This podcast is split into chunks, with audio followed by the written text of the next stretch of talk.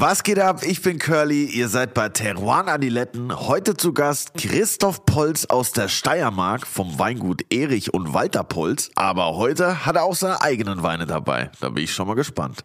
Teruan Adiletten kommt jeden Donnerstag zu euch, überall wo es Podcasts gibt. Folgt uns auf TikTok, Instagram. Lasst uns einen Kommentar da, dann freuen wir uns und stoßen auf euch an. Aber jetzt kommt Willi.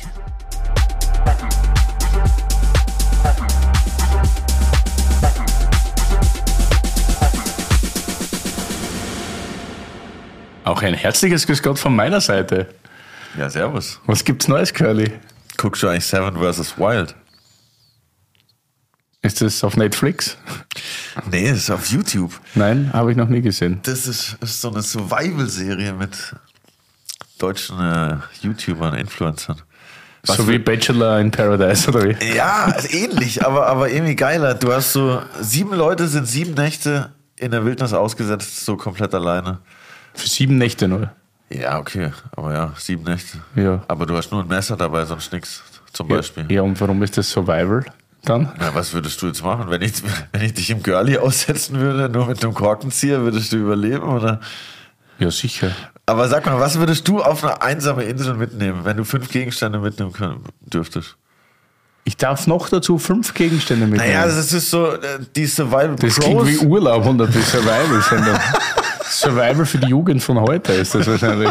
Oh, ich brauche meinen Smoothie in der Früh und dann noch meine laktosefreie Hafermilch. Ja, ohne Hafermilch sterben die selbst. Ja, wirklich. Aber ich stelle mir vor, du würdest einfach so ein, die, die dort nehmen so eine Machete mit und so, aber du hättest einfach so einen Korkenzieher, könnte ich mir vorstellen. Mit dem kann man eigentlich alles machen, oder?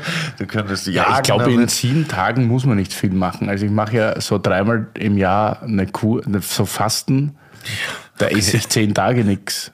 Und also sieben Tage, da trinkst halt Wasser und Brühe. Dann setze ich, auf- nimmst halt Wasser mit, fertig. Dann setze ich ins Eck und gibst da Ruhe. Du, du Oder solltest muss man da auch irgendwelche Aufgaben dann, ja auch. dass du es musst- spannend Du musst schon bleibt. auch ein paar Challenges machen, aber ja, ich, ich sehe schon. Ja Ich, ich sehe ich seh dich nächstes Jahr halt da mitmachen, Digga. Du gewinnst das Ding halt einfach safe. Ja, wenn ich was machen muss, nicht, glaube ich, weil dann werde ich sicher agro. Ich bin immer agro beim.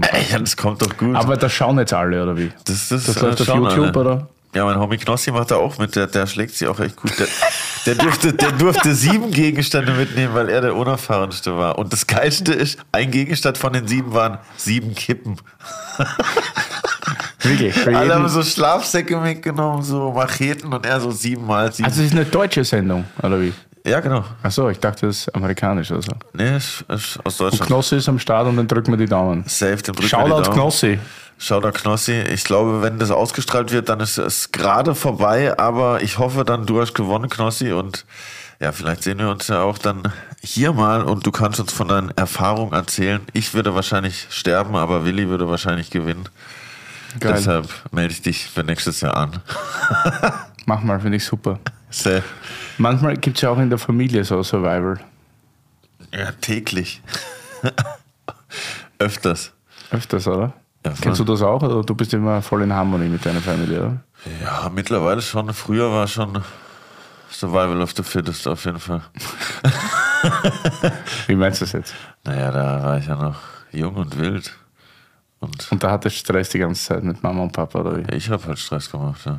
Ich stelle mir das auch schwierig vor bei so Weingutsübernahmen, wenn so große Familien irgendwie dahinter stecken, weißt du? Wenn so Bruder, noch ein Bruder und noch ein Bruder und das geht dann weiter. Weißt du, wer, wer, wer kriegt das dann von den Kindern und so weiter? Schwierig. Super stressig. Ich, ich sehe schon, du spielst auf unseren Gast an. Natürlich mache ich das. ich versuche immer die Kurve zu kriegen, die berühmte Südkurve. Ja, nein, also es gibt da natürlich wahnsinnig viel, die Familie ist so groß und bei der Übernahme gab es jetzt mega viel komische Sachen in der Presse. Also die österreichische Presse war ein österreichischer Gast, österreichische Presse hat wahnsinnig viel geschrieben, ganz wenig, glaube ich, was wirklich dann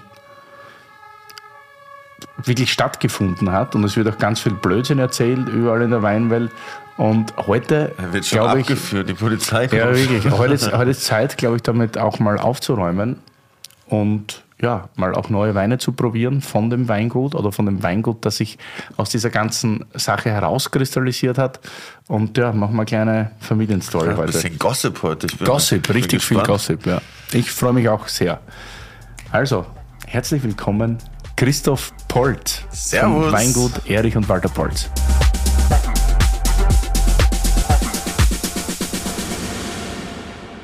Christoph, schön, dass du da bist. Hi, servus. Hi, schön, dass du weggedurft hast quasi von zu Hause. Du hast, bist ja gerade jetzt wieder Papa geworden. Genau, ja, vor knapp vier Wochen. Aber ich, ich musste weg, ja.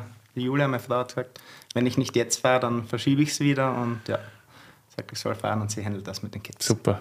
Nice. Dann gleich mal schöne Grüße an die schöne Burgenländerin zu Hause. Das ist ursympathisch, dass du heute gekommen bist und direkt gleich die Schuhe ausgezogen hast. Ja, bin ja Da treu. erkennt man gleich gut erzogene Steirer, nicht? Kommen rein, schöner Teppichboden in der Suite 102 im Orania und du ziehst dann Und direkt die Schuhe aus. Ja. Ist das so ein steirer Ding oder? Ich glaube, das generell, oder? Wenn man in meiner Wohnung geht, zieht man die Schuhe aus. Also ich nicht, aber viele machen Ja, das. bei mir besser anlassen, sonst hat man dann nach dreckiger als vorher. So, ja, du hast ja auch so eine Erdgeschosswohnung. Ja, exakt, daran liegt es genau. Widerlich. Widerlich. Wie lange bist du jetzt da? Zwei Tage? Genau, ja, bin gestern gekommen und heute am Abend geht es wieder retour. Wieder. Krass, heute Abend geht schon wieder zurück. Ja, ähm, kurz gehalten wegen dem Nachwuchs. Ja, kurz herausgefunden, gut verstehe ich essen gewesen und Das ist ein krasser Einsatz auf jeden Fall für Teruana Diletten. Also, wir haben im Intro schon gesagt und in den fünf Minuten, das wird ja äh, etwas, also nicht kompliziert, aber es ist eine große Familiengeschichte hinter dem Weingut. Erich und Walter Polz tatsächlich. Du bist der Christoph, also weder Erich noch Walter. Vielleicht können wir kurz darüber reden, über die Strukturen des Weinguts, Erich und Walter, und dann machen wir ein bisschen weiter. Also so Geschichte, seit wann gibt es das, wo seid ihr zu Hause vor allem, wie sind die Weine, etc. etc. Erklär mal. Gut, ähm, also der, der Stammbetrieb ist ähm, am Grasnitzberg in Spielfeld. Das ist äh, in der Südsteiermark an der Grenze zu Slowenien. Ähm, wir haben, äh, das Weingut wurde gegründet, also gibt es seit 1912 am Hof. krass. Ähm, damals halt, wie es in der Gegend üblich war, so gemischte Landwirtschaft, also Obst, Tiere, Wein, das war immer so gemischt. Ähm, mein Opa hat sich dann auf Weinbau konzentriert, da war noch Weinhandel und Fassweinverkauf dabei. Weinkellerei Südland hat es zwischenzeitlich geheißen. Da hat er auch Blaufränkisch aus dem Burgenland gekauft und in der Steiermark nachher verkauft. Und 1984 haben mein Onkel, der Walter, und mein Vater, der Erich, den Betrieb mit vier Hektar übernommen und sich auf, ja, auf den Qualitätsweinbau wirklich fokussiert und Rebfläche dazu gekauft und sich dem, mit vielen anderen Kollegen den ganz, dem ganz trockenen, sauberen, fruchtigen Wein verschrieben. Und ja, das war in den 90ern schon ein ziemlicher Lauf. Das ja. war ja ein richtiger Boom, muss man sagen. Ich meine, es gab ja Tement, Polz und ich glaube, dann war, also so in den 90ern und dann gab es dann andere Betriebe in der, in der Größenordnung mit der Qualität. Also ich sage, in dieser Freundesgruppe war noch Groß, Sattlerhof, Lacknatinach, also diese ganze steirische Klassik. Gründerfamilie eigentlich schon dabei, ja. Okay, Und das waren die jungen Steirer halt zu ja, der Zeit. Ja, ja, ja, so wie ich immer sage, es gibt ja so in der Generation, du bist ja auch 86er, Mhm. ist ja jetzt die Steiermark so extrem stark geworden, qualitativ. Nicht? Also was da an Sauvignon und Welschriesling hervorkommt und auch andere Rebsorten natürlich. Aber und da hat man schon so ein bisschen diesen Generationenvorsprung, weil die Generation davor in den 90ern das irgendwie so hingerichtet hat, dass jetzt für, für die jetzige Generation gut passt. Aber das war ja nicht immer positiv behaftet. Es gab ja in den 90ern, also ich glaube, das war schon extrem, die Qualität war super und man hat da irgendwie ein gemeinsames Bild gehabt für Qualität und für Nachhaltigkeit.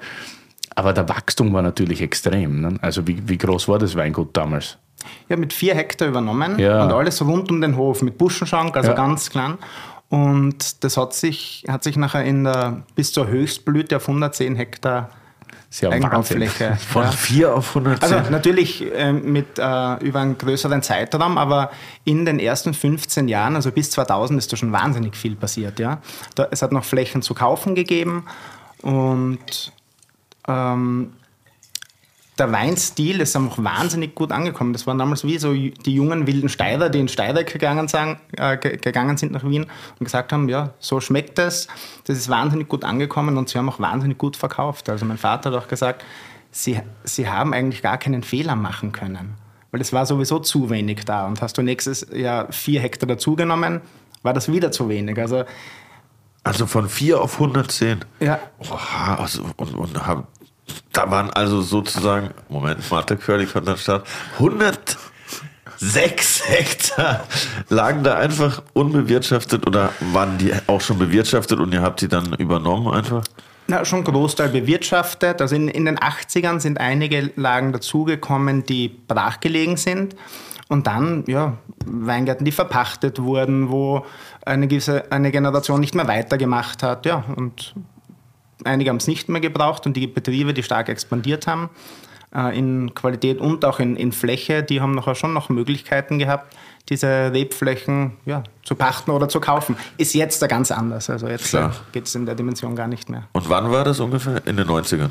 In den 90ern und 2000er, ja, Also so bis bis 2000. Ich kann mich erinnern, als ich bei Wein und Co. war, da hat es überhaupt nichts gegeben, außer, außer die Steirer. Also da haben wir verkauft Erwin Sabati, Bolz, Thement. Ich meine, das war so das Bermuda-Dreieck mehr oder weniger. Das ist palettenweise rausgegangen aus den Regalen. Das war Wahnsinn. Jeder wollte genau den Sauvignon, diesen etwas, finde ich, von der damaligen Zeit etwas aufgesetzt. Ja, es war immer ein bisschen, ein bisschen parfümiert, dann von der Säure her auch so ein bisschen, weiß ich nicht. Also ich finde jetzt, finde die Sachen bei weitem viel besser. Ne? Also vor allem so im, im Basis- und Mittelbereich. Ich glaube, die Lagenweine waren immer schon sehr gut oder auf ihre Art sehr gut. Aber wie sich die Stilistik zu jetzt verändert hat, war schon witzig. Wann habt ihr das erste Mal gemerkt, dass euch diese 110 Hektar eigentlich so ein bisschen träge machen? Äh, Oder unflexibel? Gar nicht so unflexibel, ich würde sagen eigentlich viel flexibler, weil du hast ja wahnsinnig viel verschiedene ähm, äh, Berge mit unterschiedlichen Böden, unterschiedlichen Bedingungen. Du hast im Keller natürlich einen Wiesenpott, mit dem du arbeiten kannst, aber du musst halt auch immer zur rechten Zeit am rechten Ort sein. Und das erfordert wahnsinnig viel ähm, Mannstärke bei uns im, im Steilhangweinbau. Und das war schon immer eine ja, Herausforderung. Auch, dass die, die Rebflächen teilweise recht weit auseinander waren, ähm, war das schon nicht so leicht zu, zu handeln. Ja. Wo, wo sind die Flächen überall? Sie, sie waren Okay, ähm, ja. sehr viel im Raum Ehrenhausen, Gammelitz, Leutschach, aber auch in Kitzek-Sausal. Also teilweise ja fast 40, 45 Minuten entfernt. Und es war ja nicht nur der Weinbau, der ich sag, stark gewachsen ist, es haben sich ja auch ein paar Nebenprojekte ähm, entwickelt. Das war die Vinofaktur, also das äh, Logistik und so ähm, und Shop und auch äh, Hotel ist dazugekommen mit der Restaurant. Also es ist noch schon sehr, sehr komplex geworden, ja. Also alles mögliche, Gastronomie, Weingut und und und. Das volle Paket, ja. Und wenn du jetzt 110 Hektar hast, wie ist das? Vergisst man da auch mal so einen Hektar irgendwo, dass man irgendwie so zwei Monate nicht mehr dort war und dann fällt einem so ein, ah, da 40 Minuten weg habe ich ja auch noch einen Hektar, da habe ich ganz vergessen, die Lese zu machen. ähm, u- unterm Jahr vergisst du nichts, weil du akkurat arbeitest, aber es ist schon mal passiert, dass wir nach, de, nach dem Leseabschluss und der vierten Flasche Wein gesagt haben, hängt dort eigentlich jetzt noch was? Und da haben wir am nächsten Tag nochmal raus müssen. Ja, also das ist schon mal vorgekommen. Aber unterm Jahr, also das ist ja, ähm, ist ja auch kein Kindergartenverein, da Ja, ja, arbeiten alles. Profis und du hast im Normalfall schon alles im, im Blick. Und als ihr die vier Hektar hattet, was hattet ihr da alles für Rebsorten? Ähm, das meiste war schon Welschriesling, Weißburgunder, Sauvignon, bisschen Morillon und bisschen Muscatella. Also es gibt eine recht große äh, Sortenvielfalt in der, in der Steiermark, aber Welschriesling, Sauvignon, das waren schon mengenmäßig am meisten. Ja. Und kam da auch was dazu, was ihr nicht hattet, so durch diesen Zukauf? Also irgendeine Rebsorte, mit der ihr eigentlich gar nicht geplant habt und dann habt ihr auf einmal Pinot am Start. Äh, durch den Zukauf nicht, aber mein Vater hat damals in den 80ern ähm, gedacht, es könnte auch ein bisschen in Rotwein gehen. Da ist Blaufränkisch und Cabernet Sauvignon gepflanzt worden, der steht heute noch. Aber es hat immer die, ich sag, die, die, die großen fünf in der Steiermark gegeben. Welschriesling, Weißburgunder, Mordillon, Muscatella, Sauvignon. Das, damit hat man den Großteil abgedeckt, ja. Und das war ja wirklich ein bisschen so wie Disneyland. Also Südsteiermark war Wein-Disneyland. Du bist hingefahren, du bist bespielt worden. Also fast auf jeden Betrieb jeder hat gehabt einen Buschenschank, fast ein Hotel oder Übernachtungsmöglichkeiten. Jeder hat die komplette Weinorgel gespielt. Also du hast in jedem Betrieb quasi alles bekommen. Und ich glaube, das ist jetzt schon irgendwie ein bisschen besser geworden. Also die, die einen haben sich eher darauf ein bisschen spezialisiert, die anderen haben das Spezialgebiet. Und ich glaube, das ist auch besser und wirkt jetzt ein bisschen gesünder auch für die komplette Region. Irgendwie. Ich meine, es geht immer noch ab ohne Ende. Corona war ein mega Booster für die Südsteiermark, mhm. weil ganz Graz und Wien ist irgendwie nach in die Südsteiermark gefahren. In Urlaub. Genau, ja. Äh, das, stimmt schon, wie du sagst. Also ich glaube, in, in, Zeiten von so, von so, einem Wachstum ist es schwer, sich äh, äh, selbst einzubremsen, weil wenn immer alles funktioniert, du greifst alles an, es geht alles auf, dann zu sagen, hey, ich bleibe nur bei dem, mit dem ich jetzt gut arbeiten kann und, und überlasse den Rest jemandem anderen, ist halt eine Ego-Sache. Ja? Hätte man machen können, aber es haben halt viele die Möglichkeiten waren so, so gut und so groß und es hat alles funktioniert. Mittlerweile hat man jetzt schon gemerkt, okay, auf zehn Hochzeiten tanzen wird irgendwie schwierig, um, um auch dieses Level zu halten. Also du kannst schon alles machen, aber es, du verlierst, glaube ich, jedes Jahr ein bisschen mehr. Und äh, ja, die Weinqualität und auch den Preis zu halten erfordert halt 110 Prozent. Und wie du gesagt hast, haben sich die Betriebe jetzt schon mehr spezialisiert, ja. Also wie auch bei uns am Stammhaus, ja, hat sich viel getan. Und das Wie diskutiert man sowas? Weil man, der Vater Erich, so gut kenne ich nicht, ein bisschen kennen, mhm. aber ist für mich immer einer der geschicktesten Geschäftsmänner überhaupt in der Steiermark gewesen, deshalb natürlich auch der Wachstum und so weiter. Und du bist für mich eher so ein ruhiger und sehr Qualität, also nicht, dass er nicht qualitätsbewusst wird, natürlich mhm. war das, aber eher so der ruhige, der Nachdenker. Wie ist das, wenn er sagt, okay, wir nehmen jetzt nochmal 10 Hektar dort dazu, dann nochmal 20 Hektar dazu und du sagst eigentlich, naja, ist dann schwierig, die Qualität zu halten oder gab es so, solche Diskussionen gar nicht? Die ganzen Flächen sind in der Zeit dazugekommen, da war ich noch nicht fix am Betrieb. Also okay. wie ich eingestiegen bin, 2011 war mein erster Jahrgang, wo ich für die Weine verantwortlich war. Ähm, da gab es die, diese Diskussion nicht, also weil ich sag, diese, diese Flächen schon da waren, wobei wir hatten schon intern oft Diskussionen, wie viel geht wie gut. Ich habe immer so eine Tendenz zum ähm, detailverliebteren Arbeiten gehabt und gleichzeitig hat, war aber die Möglichkeit, mit so vielen Böden zu arbeiten, schon spannend. Du hast halt wahnsinnig schnell, wahnsinnig viel gelernt. Also mit viel, mit viel verschiedenem Wein kannst du in einem Jahrgang wahnsinnig viel lernen und probieren. Also das hat mir schon gefallen und da habe ich schon äh, schnell Sachen kennenlernen können. Auf der anderen Seite habe ich immer mehr gemerkt, ja, dass mir die Spezialisierung mehr liegt. Ja. War aber auch nie ein großes Geheimnis, dass ich gesagt habe, ich mag mich eigentlich immer nur auf den Weinbau konzentrieren. Und Hotel und Shop und Gastronomie ist jetzt, kann ich mir nicht vorstellen, alles unter einen Hut mhm. zu bringen.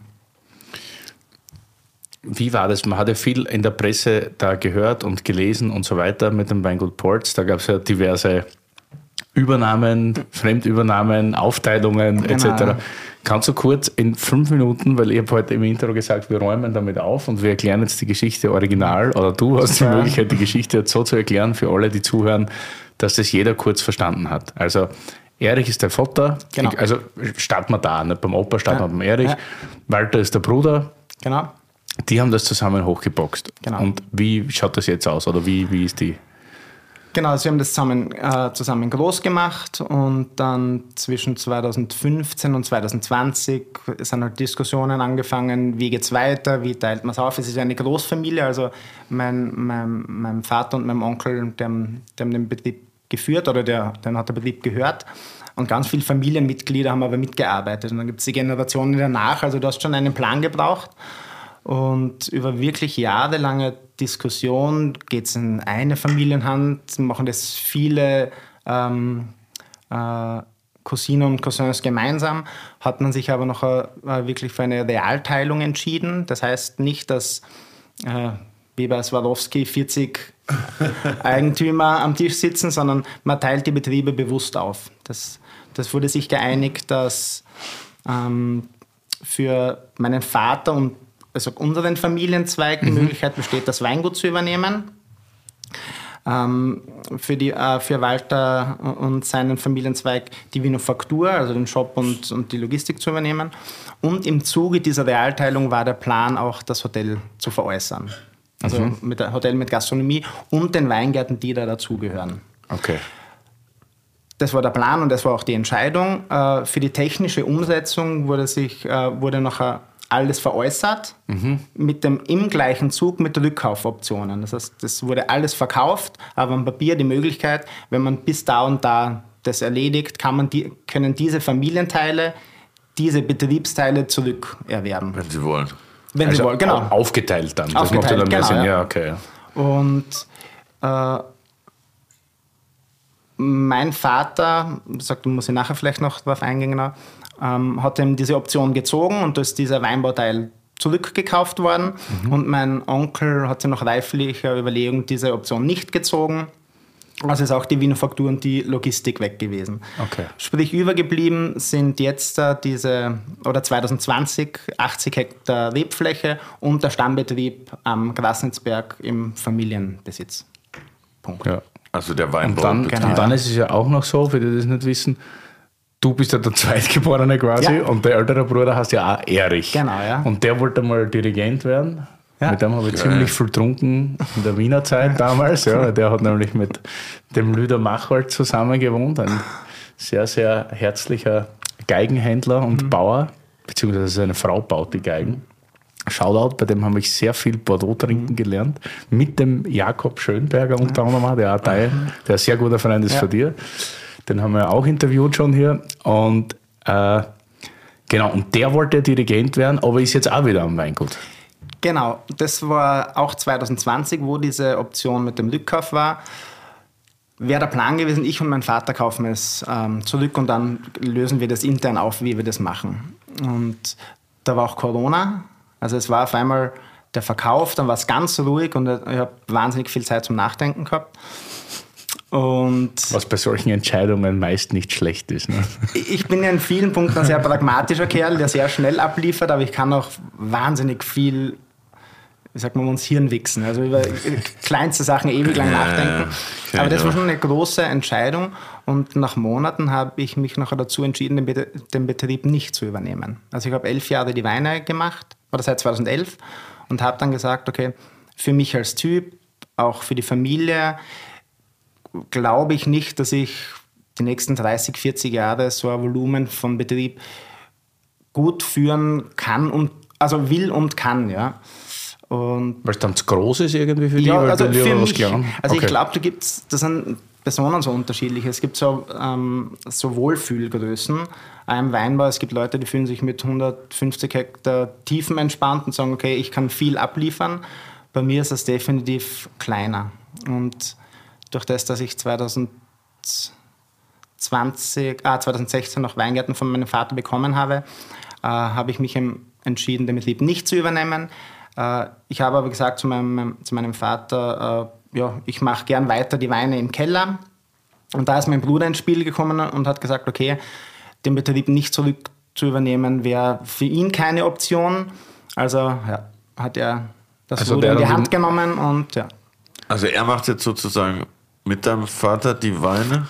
Nein, äh, mein, mein, Bruder führt den Betrieb ah, und ich okay. bin zuständig für die Weine. Verstehe, also heißt okay. nicht verantwortlich, ich mache im Keller nicht, was ich will, also schon immer mit ordentlicher Absprache mit meinem Bruder, aber er ist verantwortlich für den Betrieb. Ja. Verstehe, okay. Eine, so eine Doppelführung, so 50-50, wäre für, für mich oder für uns nie eine Option gewesen. Ja. Das haben wir einfach in der Vergangenheit gesehen, dass. Einer muss das Ruder in der Hand ja, haben. Ja, ganz, ganz genau. Er, er, er, sage ich auch zu ganz vielen Kollegen von mir, die jetzt die Situation haben, also gleich halt, wie ich sage, Burschen, teilt das auf. Don't do it! 51, 49 zumindest, aber. Aber 50, wie ist 50. das? Ich stelle mir das wahnsinnig schwer vor, egomäßig, wenn du eigentlich dran gewesen wärst, den Betrieb zu übernehmen und dann machst, machst das nicht. Ich meine, natürlich ist es deine Entscheidung, mhm. es nicht gemacht zu haben. Aber dann kommt der Bruder und erklärt dir, wie die Weine gemacht werden sollen? Oder ist das, seid ihr da, da immer einer Meinung? Da sind wir Gott sei Dank weintechnisch sehr, sehr nah aneinander.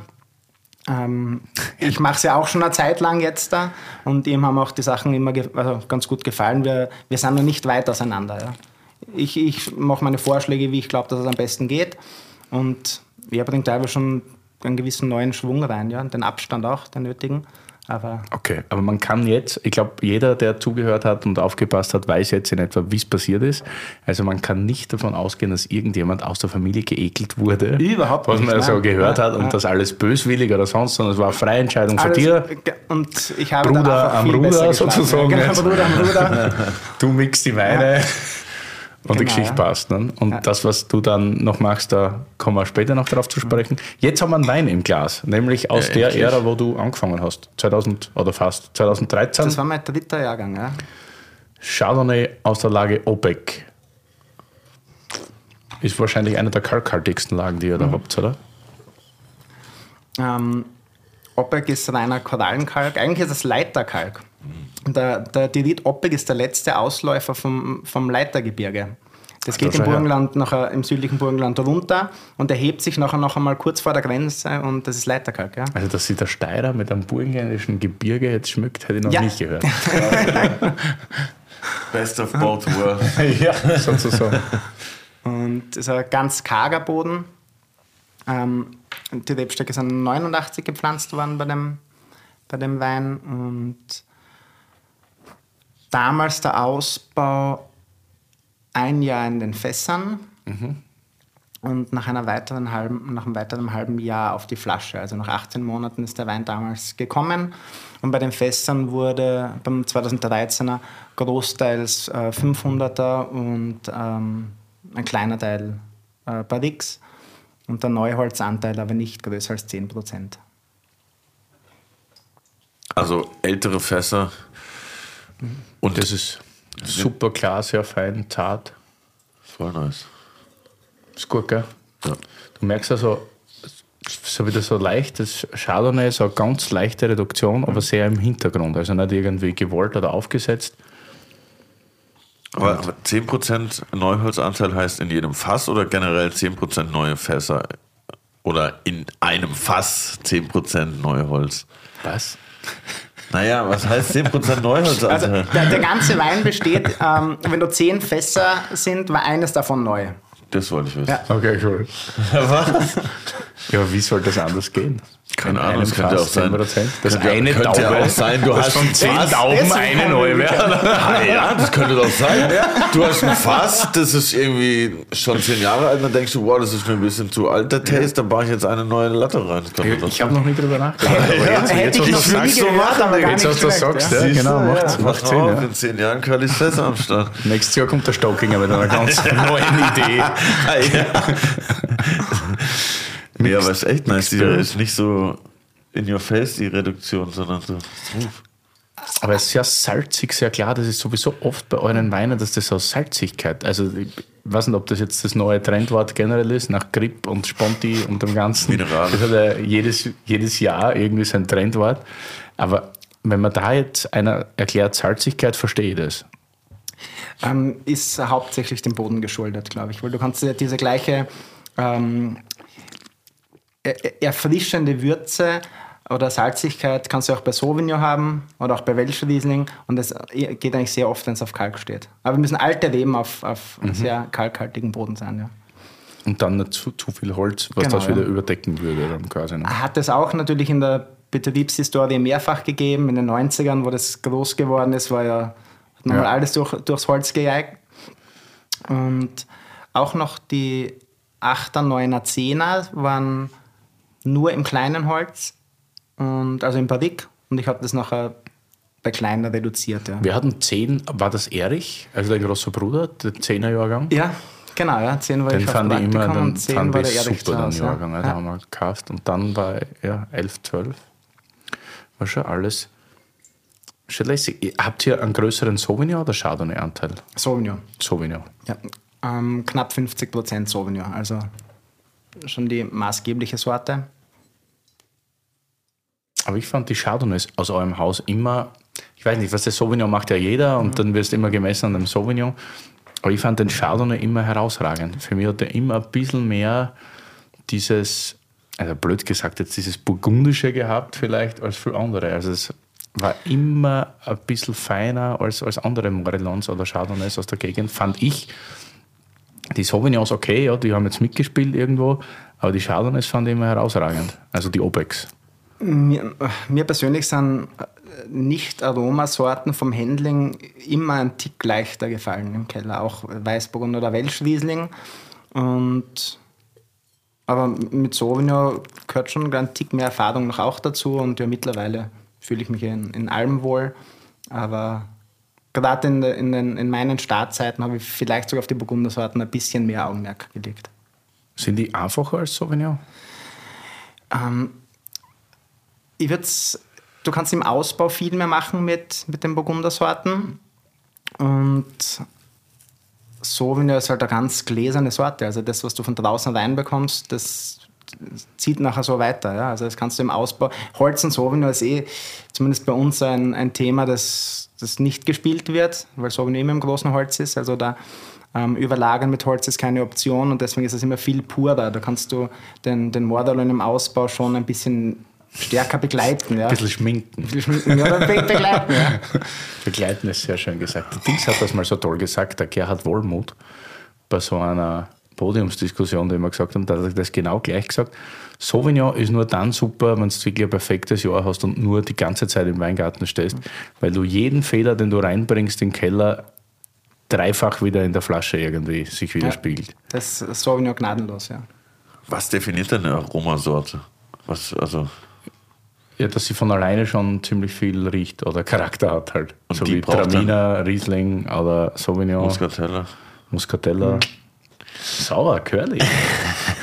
Aber was, das heißt also, die braucht dann auch weniger Liebe im, im Weinkeller oder im Ausbau, weil sie halt von sich aus schon mehr mitbringt, sozusagen. Ähm, also nicht weniger Liebe, aber muss weniger machen, sozusagen. Eine markante Charaktereigenschaft kommt schon mal so rein. Also die Aromatik ist mal da. Und dann ist nur die Frage, wie, wie man sie begleitet oder ähm, was man noch dazu packen will. Aber Aromasorten haben schon mal das Riesenpaket Aroma. Da muss man sehr vorsichtig sein, mit was man den Wein noch beladen will.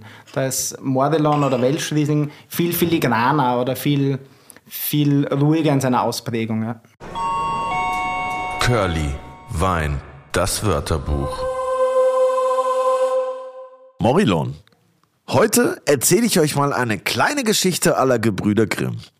Einst durchforsteten die steirischen Winzer verzweifelt ihre Weingärten. Links und rechts, egal wohin sie blickten, die Reblaus zerstörte ihre Ernte. So machten sich die eisernen Steirer auf die Reise nach Frankreich, um dort nach einer Rebe zu suchen, die ihnen Erlösung bringen sollte. Offenbarung brachte ihnen eine Rebe in der Region Morillon. Sie war schmackhaft, mit einer kräftigen Fruchtnote und einer Resistenz gegen die Reblaus. So brachten die Steirer Setzlinge der Rebe in ihre Heimat und benannten sie Morillon, nach ihrer Herkunft. Turns out, Morillon wird überall sonst Chardonnay genannt, denn es ist Chardonnay. Wie viel am Rest dieses Märchens dran ist, können nur die Steirer wissen. Aber eins ist klar, wenn sie nicht gestorben sind, dann nennen sie Chardonnay noch heute Morillon. Das ist lecker. Wo hast du Weinmachen gelernt? Ja, ob ich das richtig gelernt habe, weiß ich bis heute noch nicht, aber ähm, hauptsächlich sagt das Handwerkliche, wie der ganze Ablauf ist, schon zu Hause. Ich habe recht wenig Praktika eigentlich gemacht. Ich war 2000. Aber einschlägige, würde ich sagen, nicht? Ja, einschlägige. mein, mein, mein, erstes Praktikum habe ich, hab ich, mit 14 gemacht, das bei, beim Weingut Lachner-Tinacher. Was lachst du bei Lachner-Tinacher? Nix, na, schöne Grüße, weil die, die, die, die Dings gut kennen und deshalb. Und also waren einige Kollegen von mir auch und die erste Amtshandlung war immer, wenn man Praktikum am Weingut Lachner-Tinacher gemacht hat, Sensen mähen im Weingarten. Aha. Also mit der Sense Zwischenstock ausmähen. Wow. Da wurde man mal geerdet, ja. Mit dem Fritz Dinacher, mit dem Vater von der Kathi. Also, die, also jeder Praktikant, den ich kenne, war die erste Amtshandlung. Also der stellt immer streng vor dort, ja. Also streng, aber es ist wahnsinnig penibel gearbeitet, es war eine tolle Erfahrung und ich sag, die wichtigste, das wichtigste Praktikum war noch 2010 für mich im Burgund bei Jean-Marc. Vielleicht Fallen da deshalb auch die Burgundersorten ein bisschen leichter von der Hand? Vielleicht, ja. Vielleicht haben wir deshalb auch jetzt Hudo im Glas. Ja. Ja, ich habe mir Gedanken gemacht, was ähm, für mich so wichtig war in meiner Wein, Weinmacherzeit äh, und da war eben die Zeit bei Dolo schon ausschlaggebend. Ja. Und also nicht nur die Weine, sondern das ganze Setting und das Kennenlernen, die Gespräche und Austausch mit Jean-Marc. Ja, habe ich kennengelernt 2006, wie ich meinen, oder wie wir mit so einer kleinen steirischen Delegation meinen Bruder besuchen waren. Der hat nämlich bei Contlafont ein Praktikum gemacht und dann bei Lumier. Bei Lumier auch. Ja, im Jahr darauf, ja. Und das war 2006, sind wir halt, da war ich 20 und das haben wir mit Lagnadinacher und Groß sind wir ins, äh, ins Burgund gefahren und haben ganz tolle Tour gehabt und da waren wir auch bei Rouleau zum Kosten, habe ich das erste Mal gekostet. Oder gekostet wahrgenommen. Mhm. Die Edelpraktikanten. Ja, damals gab es noch kein, kein Instagram so richtig. Gell? Schade. Und da waren das auch noch, also unbekannt waren die Betriebe nicht, aber anders wahrgenommen wie heute. Weil heute, also damals, wenn du sagst, das erste Mal wahrgenommen, ich meine, heute hättest du wahrscheinlich schon tausendmal Rouleau irgendwo im Internet flexen sehen, bevor du mal da gewesen wärst. Wie lange warst du dann dort? Äh, Ich war nachher 2010 dort und das war, waren dreieinhalb Monate. Und was war da anders wie in Österreich? Ist dir da irgendwie direkt so ein paar Sachen aufgefallen, die irgendwie anders laufen oder wo du dachtest, hm, warum macht ihr das so? Äh, ja, alles eigentlich. Vom ersten Tag weg war einfach alles anders. Ähm, ich muss sagen, ich war das meiste Bild natürlich von zu Hause. Wie, wie arbeitet man zu Hause? Das ist so das Setting, mit dem man mal in die Welt rausfährt. Und es hat schon mal gestartet, erster Tag voll ehrfürchtig auf, auf die Domain gegangen. Da wurde mal mit allen Mitarbeitern eine Viertelstunde Kaffee getrunken, bevor zu arbeiten begonnen wurde. Es waren 13 Hektar damals und sieben Fixangestellte. Also ein wahnsinnig großes Verhältnis von äh, Mitarbeitern auf die Rebfläche. Ah, okay, du meinst. Und, also viel Mitarbeiter für wenig Fläche. Ja. Ja. Und, und dann wurde ganz ruhig zu arbeiten begonnen. Und das jeden Tag. Also es wurde jeden Tag viel gearbeitet, aber immer ruhig und immer sehr bedacht, immer sehr ganz respektvoller Austausch und dann zwei Stunden Mittagspause. Geil. Also für, für, die, für die fixen Arbeiter angenehm. Als Praktikant langweilt man sich halt und äh, oder langweilt, fährt in die Weingärten, schläft in den, macht Mittagspause in den bekannten Weingärten der Burgund. Ich habe viermal probiert, Rudolf Steiner zu lesen und habe es aber immer wieder auf die Seite ge gepackt. Das ist sich nicht ausgegangen in meinem Praktikum. Da waren die Und- zwei Stunden doch zu wenig. Genau, ja. Und ja, da- das Beeindruckendste war für mich die, die, die penible Arbeit an den vermeintlich nicht so äh, nicht herausragendsten Weingärten. Weil wie ich 20 war, man hat halt nur von Montrachet und den, also man hat sich immer nur an den, an den Top-Sachen orientiert oder die bekannt waren. Und bei Rollo hat mir immer so gut gefallen, dass diese dass die Lieux-dits, also diese Dorflagen, so viel Aufmerksamkeit bekommen haben und dass er aus, die, äh, aus den Ortslagen ja eine Qualität rausgepfeffert hat oder nach wie vor, die für mich gewaltig ist. Ja? Und weil von den Premier Cruise gibt es eh so wenig, aber die, die Dorflagen, das war für mich beeindruckend, wie ja, genau und akkurat da gearbeitet wurde. Und beim, auch beim Fässer auffüllen hat er gesagt, immer höchsten, Her, äh, höchsten Respekt vor der Herkunft. Also es wurde ein, ähm, ein Fass wurde immer mit einem besseren Fass aufgefüllt. Nie umgekehrt. Also es war ganz, ganz genaues Arbeiten. Ja. Was heißt besseres Fass? Äh, Nach der Gärung, die, die, die Fässer sind ja nicht ganz voll Ja. zur Gärung und wenn, sie, ähm, wenn die Gärung vorbei ist, wird es ja ruhig und das CO2 bindet sich nachher ab und dann braucht es einen Schutz und dann füllt man die Fässer zu. Und es wurde immer entweder vom, ein Fass vom, vom gleichen Weingarten genommen oder von irgendwas viel Besserem. Ach so, zum von einer Auffüllen. besseren Lage besseren sozusagen. Lage. Ah, verstehe. nie, nie umgekehrt, ja. Weißt du, bei, bei den lustigen Wirten, ja, die auch die Flaschen dann auffüllen, sagt man entweder immer das Gleiche zum Gleichen oder immer das Billige ins Teure. ja, das machen wir natürlich nicht. Aber das ist so alte Wirtshaus, Nur bei Wirtshausgeschichte. Glühwein. Du, und ist schon Marc eigentlich auch immer da so? Weil der ist ja eigentlich Schauspieler, hauptberuflich, nicht? Äh, ja, ich glaube hauptberuflich schon Winzer, aber mittlerweile weiß ich nicht, wie sein Verhältnis ist. Ich, ich weiß nicht, ob der, also Er das hört man Fall immer, dass er oft in ähm, Paris ist, weil er mehr Schauspieler ist als Winzer oder umgekehrt. Oder Ist er so Das- richtig big im Schauspiel-Game? oder? spielt Schon, in ja. einigen Ja. Filmen mit, ja. Auch ein paar Kinoproduktionen, aber glaube ich mehr in Frankreich nachher bekannt. Genau, ja. Und war aber auch in der Zeit, wie ich dort war, zweimal für vier Tage weg. Ja. Okay. Aber, aber nie, aber er ist schon dann großteils oder größtenteils am Weingut. Ja, und für alle ähm, ja, entscheidenden oder wichtigen Entscheidungen natürlich da. Das auch. war ja super lustig. Ich war ja auf deiner Hochzeit eingeladen im Winter damals und da bin ich ja neben Jean-Marc Rollo gesessen. Echt? Das war ziemlich lustig. Und dann haben wir zum Schluss nur mehr, der, der brennt ja lieber Schnaps, als er Wein macht. Das ist ja super. Und der brennt sau gut Schnaps. Ja. Und der kennt auch den Reisetbauer gut. Und der Reisetbauer hatte vom Rollo Dresden auch gebrannt. Also gibt es hervorragende Dresdner Brände von diversen Lagenweinen.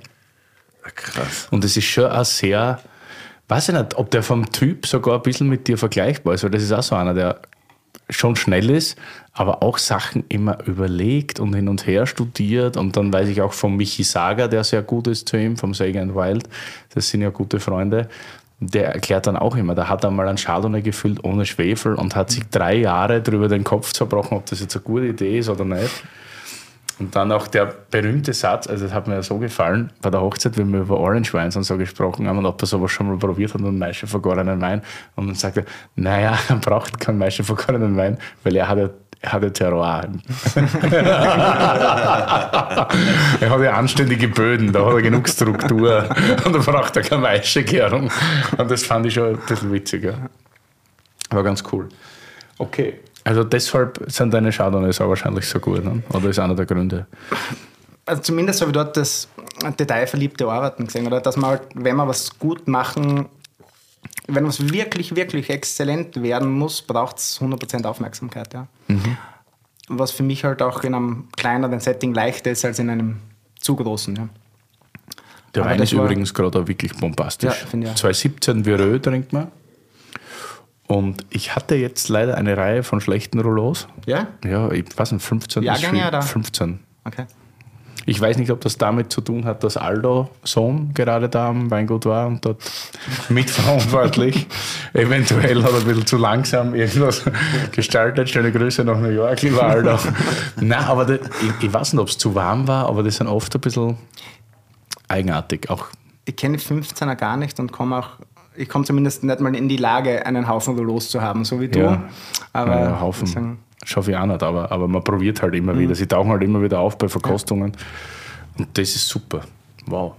Wirklich gut. Und dann ist wieder Rouleau doch, das hat vom Holz und so weiter, das trinkt sie fast, also es klingt jetzt blöd, aber fast wie Riesling mehr, oder? Ja, es es- ist es hat eine ganz leichte schlank, Frucht, ja. fein, so, genau, ja. Also ganz leichte so Reduktion, aber ganz ist- leicht und es ist sehr pur und das finde ich, äh, Ich finde das schon sehr delikat. so ja. schade und nicht. Nein, es, So, es, nee. es ist ganz straff, es hat überhaupt nicht so irgendwie äh, Fleisch auf den Rippen oder so, sondern, aber, aber unglaublich lang, wieder salzig, extrem salzig, Stimmt, ja. super zitrisch. Ich glaube, die Flasche hält nicht länger als 10 Minuten, wenn du da jetzt dahin trinken würdest. Nein, also es, es, Die, die Uhr läuft.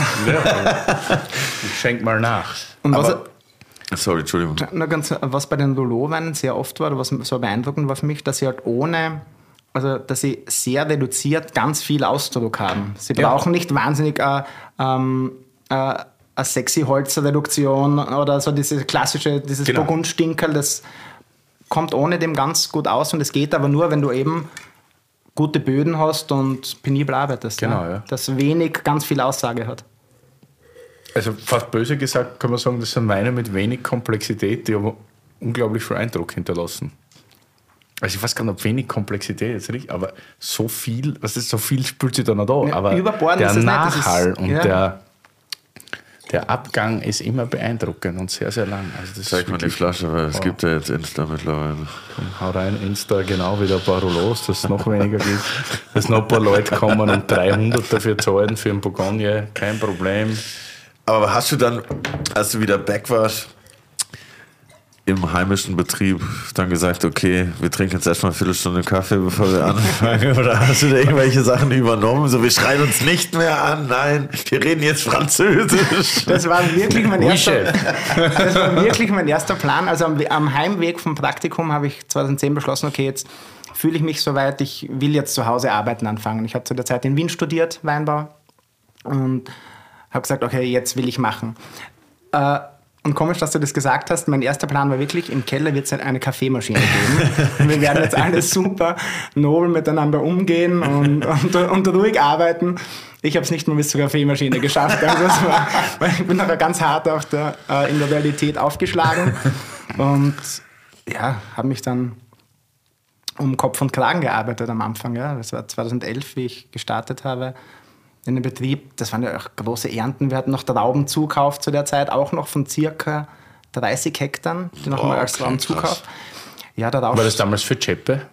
Auch, ja. ja. ja genau. Also ihr habt ja ein Weingut, oder war das ein Weingut überhaupt? Noch eine Marke gehabt für LEH, für den Lebensmittel Einzelhandel. Genau, ja. Das war extra unter dem Namen Cheppe. Genau, okay. das ist eben mit 2020 auch weg. Mhm. Und, aber ja, das wurde alles in einem Keller verarbeitet und da war wirklich, ja, die, die, die Hölle los. Also da habe ich im ersten Herbst schon so zwei, dreimal Master-Alarm im Keller gehabt. Habe ich gesagt, Burschen, alles kurz Maschinen, Maschinen, Stopp. ich muss mal kurz raus. Echt? Ja. Wirklich, oder? Ja, weil es ist ja nicht nur dieses, man stellt sich so vor, man tut den ganzen Tag Wein kosten und entscheidet, nimmt man das große oder das kleine Fass. Aber bei so einer Fläche kommt ja viel mehr Logistik auch dazu. Welche Fässer belege ich? Welche Weingärten sind noch draußen? Kann ich das jetzt schon belegen? Und dann den ganzen die ganze Menge an Gebietsweinen natürlich, also die im, im, im, Tank noch gern und das war schon logistisch eine Riesenherausforderung. Ich denke mir das immer, wenn ich bei euch im Keller bin, ja, ich meine, der ist ja nicht wirklich klein, ja, und mhm. dann stehen da die, diese ganzen Tanks, diese, was, was sind das, 10.000er oder? Ja, von bis, also von 500 Liter bis 20.000. Da musst du ja auch immer schauen, dass du diese Parzellen, die du von draußen reinholst, so in den Tank reinkriegst, dass das alles passt. Ne? Also ich denke, das ist, das ist wie Tetris. Und in den Tanks ist dann, äh, was ist in den Tanks und was ist im Fass? Ähm, die Gebietsweine, also die Weine, die eher für die Sorte stehen und für das ganze Terroir Südsteiermark nenne ich es, also die, die sehr gehobene Basis, vergehrt im Stahltank und reift auch dort. Und ab den Ortsweinen aufwärts, okay, also Orts- und Lienweine sind noch in den Fässern und halt in den großen und kleinen. Und wie viele Fässer sind es so um Pi mal Daumen, dass ich mir das mal vorstellen kann? 10, 100, 1000? Ähm, also der, der Keller hat ein Fassungsvermögen von insgesamt 1,5 Millionen Liter. Darf man aber nicht vergessen, es ist halt nie alles ganz voll und mittlerweile durch die, die Reduktion äh, der Weingartenflächen ist wirklich luxuriös zu arbeiten jetzt. Also wirklich viel Platz. Aber es sind schon mehr als ja, ungefähr 170 Gebinde verschiedene, ja, Boah, die irgendwo herumstehen. Und wenn du das, wie du gesagt hast, Täter ist, wenn du das am Anfang falsch belegst, ja, dann stellst du dich halt hinten nach auf, ja. ja voll kann man so ein Fass eigentlich noch, also klar, vom Gewicht her schon, aber kann man so ein Fass noch bewegen, dann, wenn das voll ist? Macht, kann man sowas hin und her schieben oder ja, ist das schwierig? Tausender geht noch. Also 1000 Liter Fässer und der Rest ist, steht ganz fix, ja. Also, das ist bombenfest. Ja, genau, ja. Krass. Ja, da spielt die Musik, vor allem wenn die großen Tanks auch gern und so. Ne? Das ist schon. Da, ja lustige Geschichte. Äh,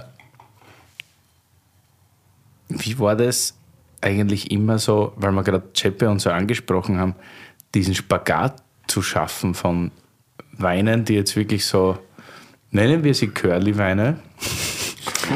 so, na, aber so, was ist so, Lebensmittel, Einzelhandelsweine und dann doch aber irgendwie den Anspruch zu haben beim OPEC, der soll jetzt neben einem Rouleau stehen und, und pfeifen. Ist das nochmal eine zusätzliche Schwierigkeit oder wie schwierig ist das überhaupt? Für mich schon. Ich habe immer gesagt, ein Kopf ist ein bisschen zu wenig für das Ganze. Wenn du so viele verschiedene Produktpaletten, Kategorien hast, in denen du auch mitspielen magst und auch alles natürlich sehr gut bedienen. Ähm, und das waren ja zwei, zwei drei verschiedene LEH-Marken. Also wo es auch in der Art Unterschiede gegeben hat. Also es war ein Riesenportfolio. Das ist schon, da hast du als Kellermeister wirklich das ganze Jahr zu tun, dass das wirklich passt, dass auch nichts ausgeht, dass äh, die ganze Hardware, also Etiketten, Schraube, das hat ja alles eigenes, äh, ja. eigene Ausstattung, das gehört ja auch alles dazu, ist schon, also für mich schon eine anstrengende Zeit gewesen. Ich würde sagen, dass es jetzt viel angenehm und fokussierter ist, auch für mich. Wobei es sicher Typen draußen gibt, die, die freuen sich über 100 verschiedene Weine im, im, im Sortiment, aber äh, ja, ich bin es nicht. Ja. ja. Und der Erich ist aber schon ein Typ, der das jetzt richtig gut schupfen kann, oder? Glaube ich. Ja, der hat ganz klar auch den Fokus also auf die Weingutsweine, ja. und auch mit dem, mit dem Plan, wie kann so ein Betrieb 10, 20, 30 Jahre wirklich gut funktionieren. Also er ist da schon, ähm, er kann da schon sehr gut auch vorausdenken, was für einen ja, nachhaltig guten Betrieb, also nachhaltig auch, was wirtschaftlich nachhaltig ist und wie, wie das funktionieren kann, auch für die ganzen Mitarbeiter. Wie soll so ein Betrieb in zehn Jahren einfach dastehen? Ähm, macht er sich schon viel Gedanken und ich glaube, jetzt mit der Kombi, ähm, dass er den Betrieb führt und ich ihm bei den Weinen zur Seite stehe, kann das schon wieder funktionieren. Ehrlich ist eine Vollgaspartie. Ehrlich kannst zwei Tage durch. Genau. Vollgas. Bergwein. Also das ist wirklich, ich war jetzt vor, vor kurzem mal da, während so einem Berliner S-Festival, während der Eat Berlin, da haben wir uns wieder getroffen. Und ich glaube, also das war der einzige Mensch, der jeden Tag, glaube ich, fast genauso lange in der Bar war wie ich. Also, wir alle drei Tage äh, der, der, der wollte auch schon früher kommen eigentlich. So drei Tage hintereinander. Zwischendurch einmal Geldbörse, Handy, Laptop, alles verloren. Und dann wäre es so super, wenn ich das verlieren würde, während ich so auf Tour bin.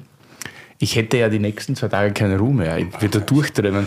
Und er so ganz entspannt, na ja, schick mir halt eine Rechnung, es wird schon wieder auftauchen irgendwo. Und genau so war es. Eine Woche später meldet sich irgendein Gast, der hat unabsichtlich, weil er auch besoffen war, äh, da eine Klassiker. Tüte mitgenommen mit fremden Utensilien und dann ist das alles wieder Wäre auftaucht. auch schon öfter passiert, unabsichtlich. Ja, nein, also ich finde das, ich find das ehrlich gesagt super, dass das so ist, wie es ist. Voll, absolut. Super. So Dann probieren wir eigentlich ist gleich mal gut. einen Wein aus der jetzigen Bolz-Ära vielleicht. Grasnitzberg Licht Sauvignon Blanc 2020. Was Genau. ist Licht? Ähm, Grasensberg ist so der, der, der, der Heimatberg. Und die äh, Lage Grasensberg hat über 50 Hektar. Und diese, äh, im Zuge der Lagenerhebung jetzt, da wurde einfach geschaut, äh, ist das eine homogene Einheit? Ähm, kann man die noch aufsplitten? Ähm, und ja, ben, ben, haben sie Zusatznamen, dass das wirklich eindeutig zu, ähm, zuordnenbar ist.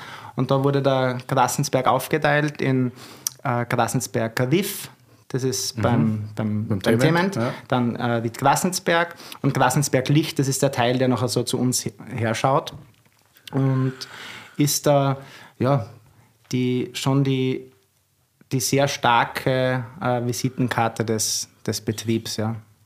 Äh, auch ein Ziehkind vom Erich. Den Wein hat es gegeben bis 2004, dann ist er irgendwie im Portfolio untergegangen und 2019 wurde er wieder ins Leben gerufen. Ja. Das heißt, in der Zwischenzeit wurde aus der Lage anderer Wein gemacht. Es Genau, war nicht, nicht so eine speziell ausgezeichnete Genau, Lage. kein Herkunftswein, sondern also einfach ist in den Gebietswein auch teilweise gegangen und soll jetzt das seit ähm, 2019 mit dem Jagen wieder als ja, neuer Bote fürs Weingut stehen und auch ein bisschen eine neue Ära einläuten. Ja, das mit der äh, Lagenerhebung haben wir ja, äh, wurde ja oder wird ja auch besprochen mit dem Alex Sattler. Weißt du, mit dem Trinkaus, Stimmt, ja. Granachberg und so weiter. Aber eine Frage habe ich noch. Wenn es 50 Hektar sind und dann hast du acht Jahre keine Nutzung von der expliziten Lage, Mhm.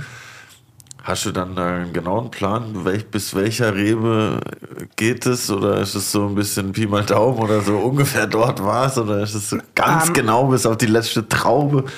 Ähm, n- nur weil man die, die Weine nicht solo füllt, heißt ja nicht, dass man sie nicht am Radar hat. Also sie werden ja parzellenrein trotzdem geerntet, auch Okay, parzellenrein ausgebaut. Also du weißt schon ganz genau, wo was herkommt. Und äh, auch wieder 2019er nachher gekommen ist, weißt du ja schon die Jahre davor, was hat welche Qualität. Und erst wenn du dir da sicher bist, dann lieferst du ab. Also Ja. ich bin auch kein Fan von so One-Hit-Wonders. Hey, dieses eine Fass ist gut, das müssen wir jetzt separat füllen. Und dann gibt es das vielleicht fünf Jahre nicht mehr, weil es nicht mehr Verstehe. performt. Und mit 2019, also als wir 2019 aus den Fässern gezogen haben, war Erich eben schon äh, am, am Betrieb und hat gesagt, okay, das sollten wir separat angehen. Das ist jetzt eben der aktuelle, der 20er der Nachfolgejahr. Richtig super. Du hast mir einmal so, das war ja einmal eine sehr super Sitzung mit dir, als ich so in der Steiermark unterwegs war, wieder so betrunken durch die Weingärten. nochmal, also um das Thema Chardonnay nochmal aufzugreifen kurz und dann zu lassen. Da meintest du, weil da haben wir die 11 und die 12 verkostet und besprochen. Und dann haben wir auch geredet über wieder mal diese Reduktion und den hohen Punkten, die Gabriel gerade ausgegeben hat für andere Weine. Und dann meintest du so, ja, könnt ihr eh machen, den Wein reduktiv, also eine Reduktion mitgeben, aber will ich nicht, weil das schmeckt dann nicht nach Steiermark. Und das habe ich da zum ersten Mal gehört und das hat mich so beeindruckt und das zitiere ich, glaube ich, jedes Mal, dass du das damals gesagt hast oder rezitiere, weil das war echt, weiß ich nicht, das werde ich nie vergessen, weil du dann schon eigentlich einen Schritt wieder weiter warst und dann gesagt hast, ja, okay, wir kopieren jetzt Kosch und wir machen ein bisschen Burgund, weil wir es eigentlich können, sondern wir machen es anders, weil so schmeckt es nach Heimat, nicht so schmeckt es nach Obeck und das war eigentlich echt cool.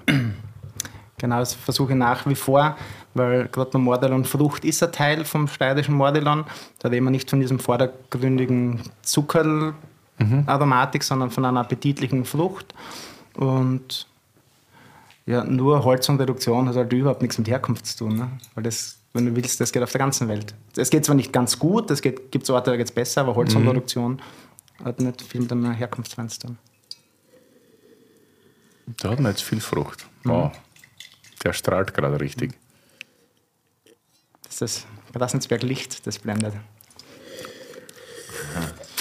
Boah, das ist echt wild. Also jetzt nach den äh, Weinen davor ist das, sticht das schon raus, oder? Ja, ist natürlich jetzt ein, ein Sauvignon drauf ist, marschiert schon ordentlich dahin. Ähm, Also fast schon so Maracuja, Scheurebe-Noten. das sind so die, diese appetitlichen Beschreibungen, Maracuja, höre. Baby. Ja, Maracuja, aber- genau. aber hallo. So, dass der Schwinzer genauso hören willst wie äh, Fußpilz. Will keiner haben, aber das ist gerade echt sehr, sehr aromatisch. Wow. Aber ich finde es gleichzeitig auch super zart hinten. Also es wird ja nicht üppig oder Es füllig. ist nicht laut, genau, ja, aber es ist, es ist sehr viel da. Und was cool ist, ist am Gaumen äh, die Straffheit, was das hat. Ne? Das Geilste war, was ich in der Freundschaft letztens gehört habe. Banane. Das schmeckt nach Banane. Und ich so, alles Ja. klar, Bruder. Aber ja, das ist echt tasty. Ähm, der Wein ist, äh, also die Sauvignons, die Herkunft, also die Orts- und Rieden Sauvignons verkehren alle in großen Holzfässern am Weingut. Das sind zwischen 1000 und 2500 Litern. Ähm, der Wein war 18 Monate auf der Vollhefe, bevor er das erste Mal bewegt worden ist, auch ohne Schwefel. Der ist am, im April 22, genau, das erste Mal abgezogen worden. Ähm, in dem Zug leicht geschwefelt, dann noch einmal umgezogen und dann im August auf die Flasche gekommen.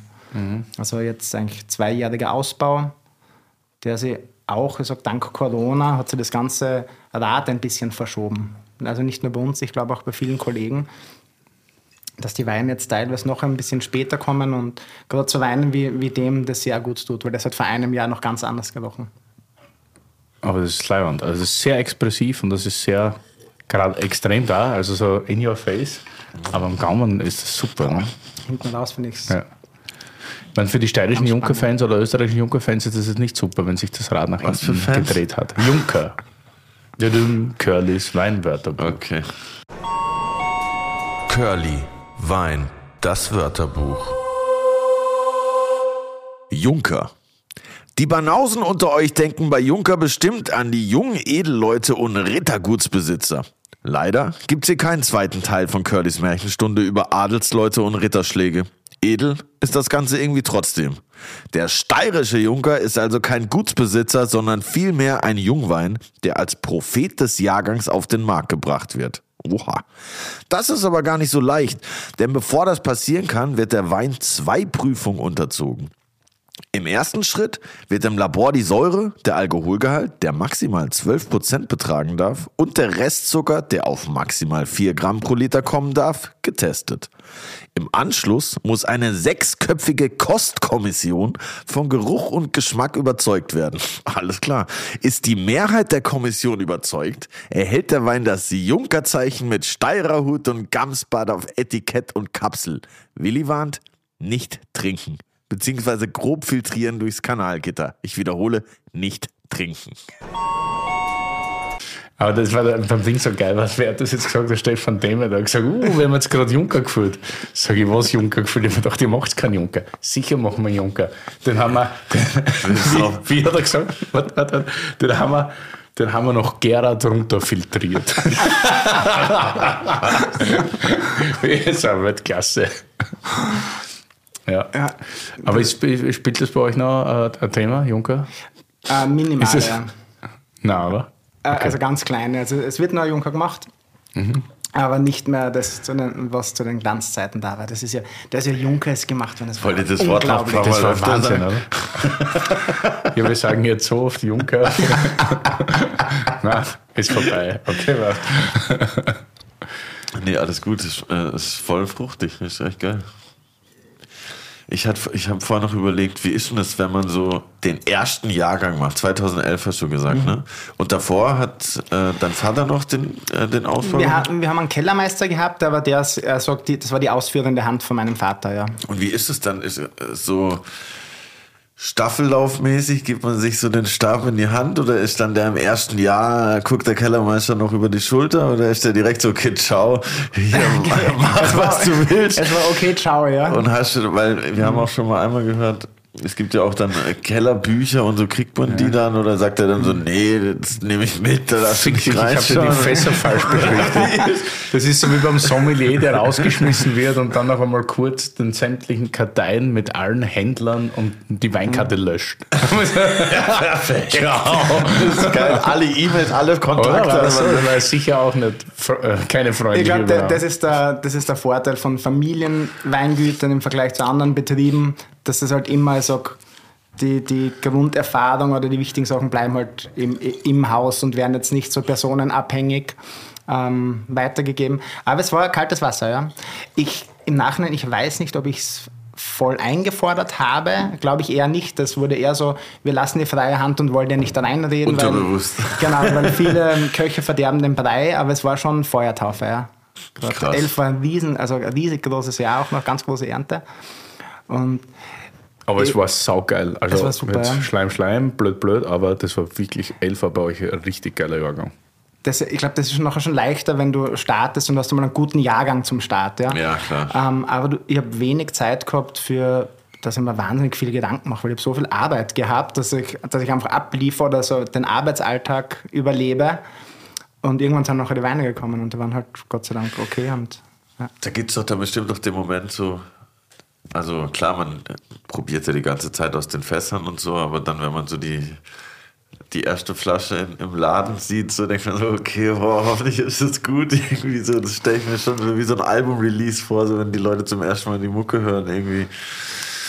Und äh, ziemlich, wahrscheinlich ziemlich genauso. Man sicher, man würde sie ja nicht fühlen, wenn man sie nicht für gut befinden würde. Ja, ja, voll. Gleichzeitig wartet man aber natürlich auf die ersten Rückmeldungen und Ja. hofft, dass sie ja, gut ankommen. Weil das- eine ist die Idee und das andere ist, dass, ob es Klar, man auch macht es irgendwie funktioniert. für sich selber auch so, aber trotzdem am Ende äh, interessiert trotzdem jeden Künstler auch das Feedback irgendwie. Also okay, es Ja. gibt vielleicht auch ein paar, bei denen nicht, aber ich glaube beim Großteil ist es schon so, dass das Feedback schon auch, ja auch wichtig ist auf der Man einen macht sie Seite. im Endeffekt für den Genau eben. Konsumenten, für den Endverbraucher. Ja. Schon?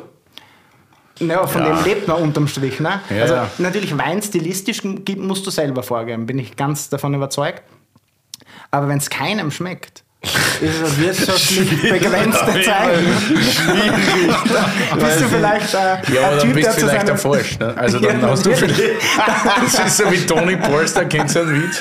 Kennst du einen Witz, Tony, den Kicker, den Ja, österreichischen? den kenne ich klar. Ja, wie der anruft äh, bei der Polizei und sagt, naja, das kann man machen, 100 Geisterfahrer, äh, wegen den Geister. Ein Geister, also es ist eine Okay, ja, das war ja, gut, das ja, ja, das war der Witz. Geisterfahrer auf der A2 und er, und er ruft an und sagt, na, nicht einer, sondern Hunderte. Weißt du, weil er halt der Geisterfahrer ist natürlich. Das ist so, wenn du einen Wein produzierst, den keiner schmeckt. Ja, voll. Na, du kannst nur schauen, also äh, hoffentlich ist deine Idee so gut, dass sie ganz vielen gefällt. Ja. Das ist... Das ist immer das, der Optimalfall. bereit auf sind dafür Fall. zu zahlen. Ja. Das ist eh eine super Überleitung. Jetzt kommen wir nämlich zu deiner Idee. Wir haben nämlich Premiere, Premiere. Oh, bitte ein äh, Mal wieder. Wir sind schon fast wie Wetten das. Bei, Wetten das gab es auch immer Premieren. Producer Max, wir brauchen Jetzt eine war sogar die Premiere Trommelwirbel. der ersten, wie soll ich sagen, was war denn das überhaupt beim letzten Wetten das? Das Was? war ja schon. Das war, das war so, Thomas, du musst doch die Worte sagen. Ah ja, top, die Wette geht. Das war So erste war das. Thomas, kannst du, du musst doch, du musst doch weiter rechts gehen. Du stehst noch gar nicht im Licht. Das war so, Ah, okay. ja. Das war witzig auf jeden Fall. Wahnsinn. Hm. Du machst jetzt nach deiner eigenen romantischen Vorstellung Wein. Ja. Seit circa einem Monat gibt es die Weine zu kaufen. Es sind Weine aus der Lage, glaube ich, nur Hochgrassensberg, genau, die. Bingo Bongo Top-Lage in der Steiermark. Oder einer der Bingo Bongo Top-Lagen so, ja? von euch, ja. Hochgrassensberg ist Karg Deluxe, genau, ist ja. auch Steil Deluxe, also willst nicht unbedingt jetzt da arbeiten, wenn du chillen willst. Und es gibt jetzt von dir Welschriesling, Morillon und es wird auch einen Rotwein geben.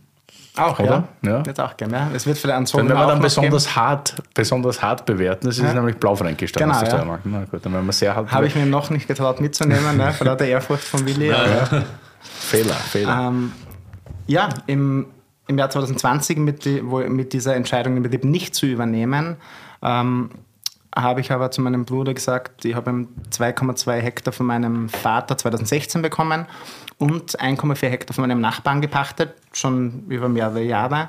Und habe dann zu meinem Bruder gesagt, ich würde gern diese Fläche, äh, oder ich, ich mache diese Fläche selbst und würde sie gern auf Lohn im Keller mitmachen, also dass ich, das, dass ich Gebinde und Platz benutzen kann.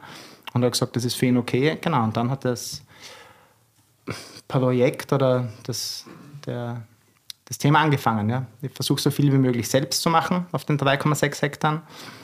Und jetzt sind die ersten Weine aus dem Jahr 2020 gekommen, ein Welschriesling und der Morvillon. Und ja, haben mir viel Zeit gelassen, aber das Schöne ist, dass man die, die Zeit auch nehmen hat können. Also ich habe jetzt nicht vom ersten Tag an, ich muss schnell verkaufen, keine Ahnung, Geld für zu Hause zu haben, sondern ich habe wirklich aus reiner Qualitätssicht die Entscheidungen treffen können. Es war auch wieder viel hier in Wichserei, weil du Ja. hattest ja eigentlich 19 schon fertig, aber du warst mit dem Jahrgang nicht happy genug. Genau, da habe ich mit meinem Bruder gesagt. man jetzt sagen, oder? Ja, Darf kann man ich sagen. Ja. Also ähm, da zur Option, genau, ob man Wein zurückkaufen kann. Dann habe ich mit dem ewig herumgetan und dachte, eigentlich ist es das nett. Ich habe ihn noch nicht selbst bewirtschaftet. Ist es noch ähm, Dieses Zurückkaufen ist irgendwie so ein Ding. herumschieben? Ja. ähm, und habe mich aber eigentlich hauptsächlich dafür entschieden, weil ich es nicht selber ähm, bewirtschaftet habe. Also weintechnisch hätte ich, hätte ich mich dann angefreundet, aber die eigen, eigene Weingartenbewirtschaftung hat mit 2020 angefangen, wo ich den Lebschnitt gemacht habe. 21 ist der ganze Pflanzenschutz dazugekommen. Und Ist aber, wenn man jetzt die 20er kostet, die richtige Entscheidung gewesen, weil ich schätze 20 ein Level höher ein als 19. Weil das haben auch zweimal gekostet, die 19er. Und die waren nett, ja, die waren schon gut. Ja. Aber wäre jetzt vielleicht für einen Start, für einen ersten Jahrgang, wenn du jetzt wirklich sagst, du bringst ein Mikroprojekt mit dreieinhalb Hektar auf den Markt, glaube ich, muss, schon, muss es schon krachen, nicht? Und, und sind das die Lagen, die du von deinem Vater gekriegt hast damals, was du vorhin erwähnt hast, wo du jetzt den Wein draus machst? Genau, ja. Ähm, mit dem Vorteil, diese, ähm, den Weinberg hat mein Vater in den 80ern gekauft und 87 äh, bepflanzt.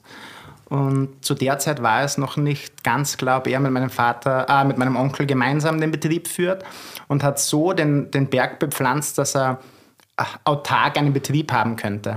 Deswegen hat er von Welschriesling bis Cabernet Sauvignon alles bepflanzt. Ach, krass. Und weil heutzutage würdest du auf einer Fläche vier Hektar Sauvignon vom Bewirtschaften ähm, setzen und da stehen eben so viele Sorten, weil sie, meine Mutter und mein Vater, eventuell einen eigenen Betrieb mit äh, am Buschenschank am Hochgrasensberg machen wollten. Krass. Da wo ich jetzt wohne. Und haben sie nachher nicht gemacht, aber ich kann halt jetzt da aus alten Reben ziehen und eben aus verschiedenen Sorten. Ja. Das klingt wie mein Rentenprojekt, der Buschenschank am Hochgrasensberg. Ja, und, und, und, und kommt der Buschenschank? Wird wie Residenz, kann das machen. Oh ja, der Schwede. Ja, Freundschaft, äh, äh, Pop-up, würde ich sagen, am Hochgrassensberg. Also ich, ich würde es feiern. Ich glaube, die, die Julia hat den Burschen schon gar nicht so Der freut. Erik hat schon Also, zweimal noch gefragt. Der war schneller. Ja. Ja. Aber das wäre lustig eigentlich, ja. Wieso machst du da jetzt, weil du immer so den Sauvignon huldigst und sagst, das ist überhaupt das Geilste, da nur, wenn ich es so nennen darf, Burgundersorten, also Welschriesling und Morillon? Und Sauvignon gibt es auch aus 20, aber das braucht noch. Also das, das liegt noch. Okay, das Sauvignon auch ist aber noch, okay. Ja, das ist noch im Tank. Ähm, Sauvignon, also ich finde Sauvignon als Sorte so spannend, weil sie Boden ganz stark vermittelt. Also ob Sauvignon auf Sand steht oder auf Kalk oder auf, auf Schiefer, das ist, wenn du dich eingetrunken hast, recht schnell zu identifizieren. Äh, durch das, dass ich am Hochgrasensberg eigentlich ein homogenes Terroir habe, ist es für mich jetzt nicht so wichtig, dass ich mit Sauvignon die ganzen Sorten, äh, Bodenunterschiede zeige, sondern einfach, wie kann ich, ja, welche Weine schmecken mir im Moment am besten und was ist genau die Art von Wein, die ich machen mag. Und da haben, sie, haben sich Welschriesling und Mordelon bis jetzt halt so entwickelt, dass ich es jetzt erbringen wollte. Ja. Die Weine waren ein Jahr im, äh, im Fass und danach ein Jahr im, im Tank, wurden im August gefüllt und ja, jetzt seit 1. Dezember äh, am Markt.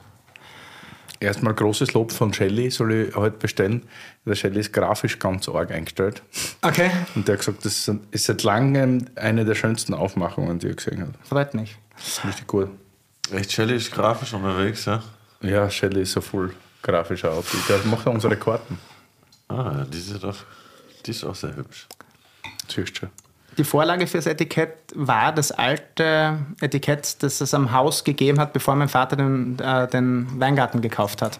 Also die Umrahmung, die Schrift, das war eben dieses alte Etikett, das damals schon zum Haus gehört hat. Warum trinkst du halt so langsam? Schmecken dir die Weine nicht? Oder? Ja, weil ich halt reden muss. Ach so. Ja.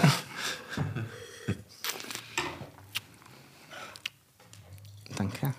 Da kommt der Wirt durch beim Wild. Also Welschriesling, Olasch-Riesling. Ja.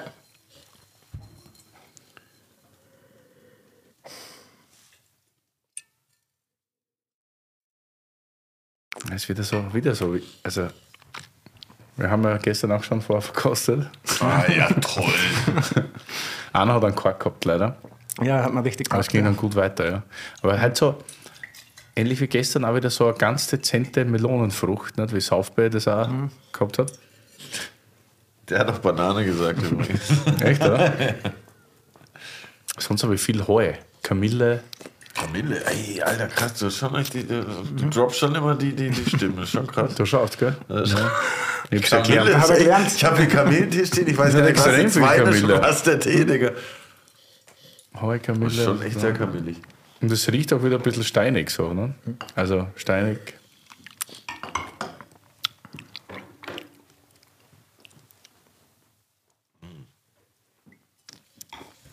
Welschriesling hat halt in seiner, kann in seiner Art halt sehr, wie du ansprichst, sehr feine Sachen, Kräuter, leichte Wiese, also alle, also sehr nuancierte Aromen.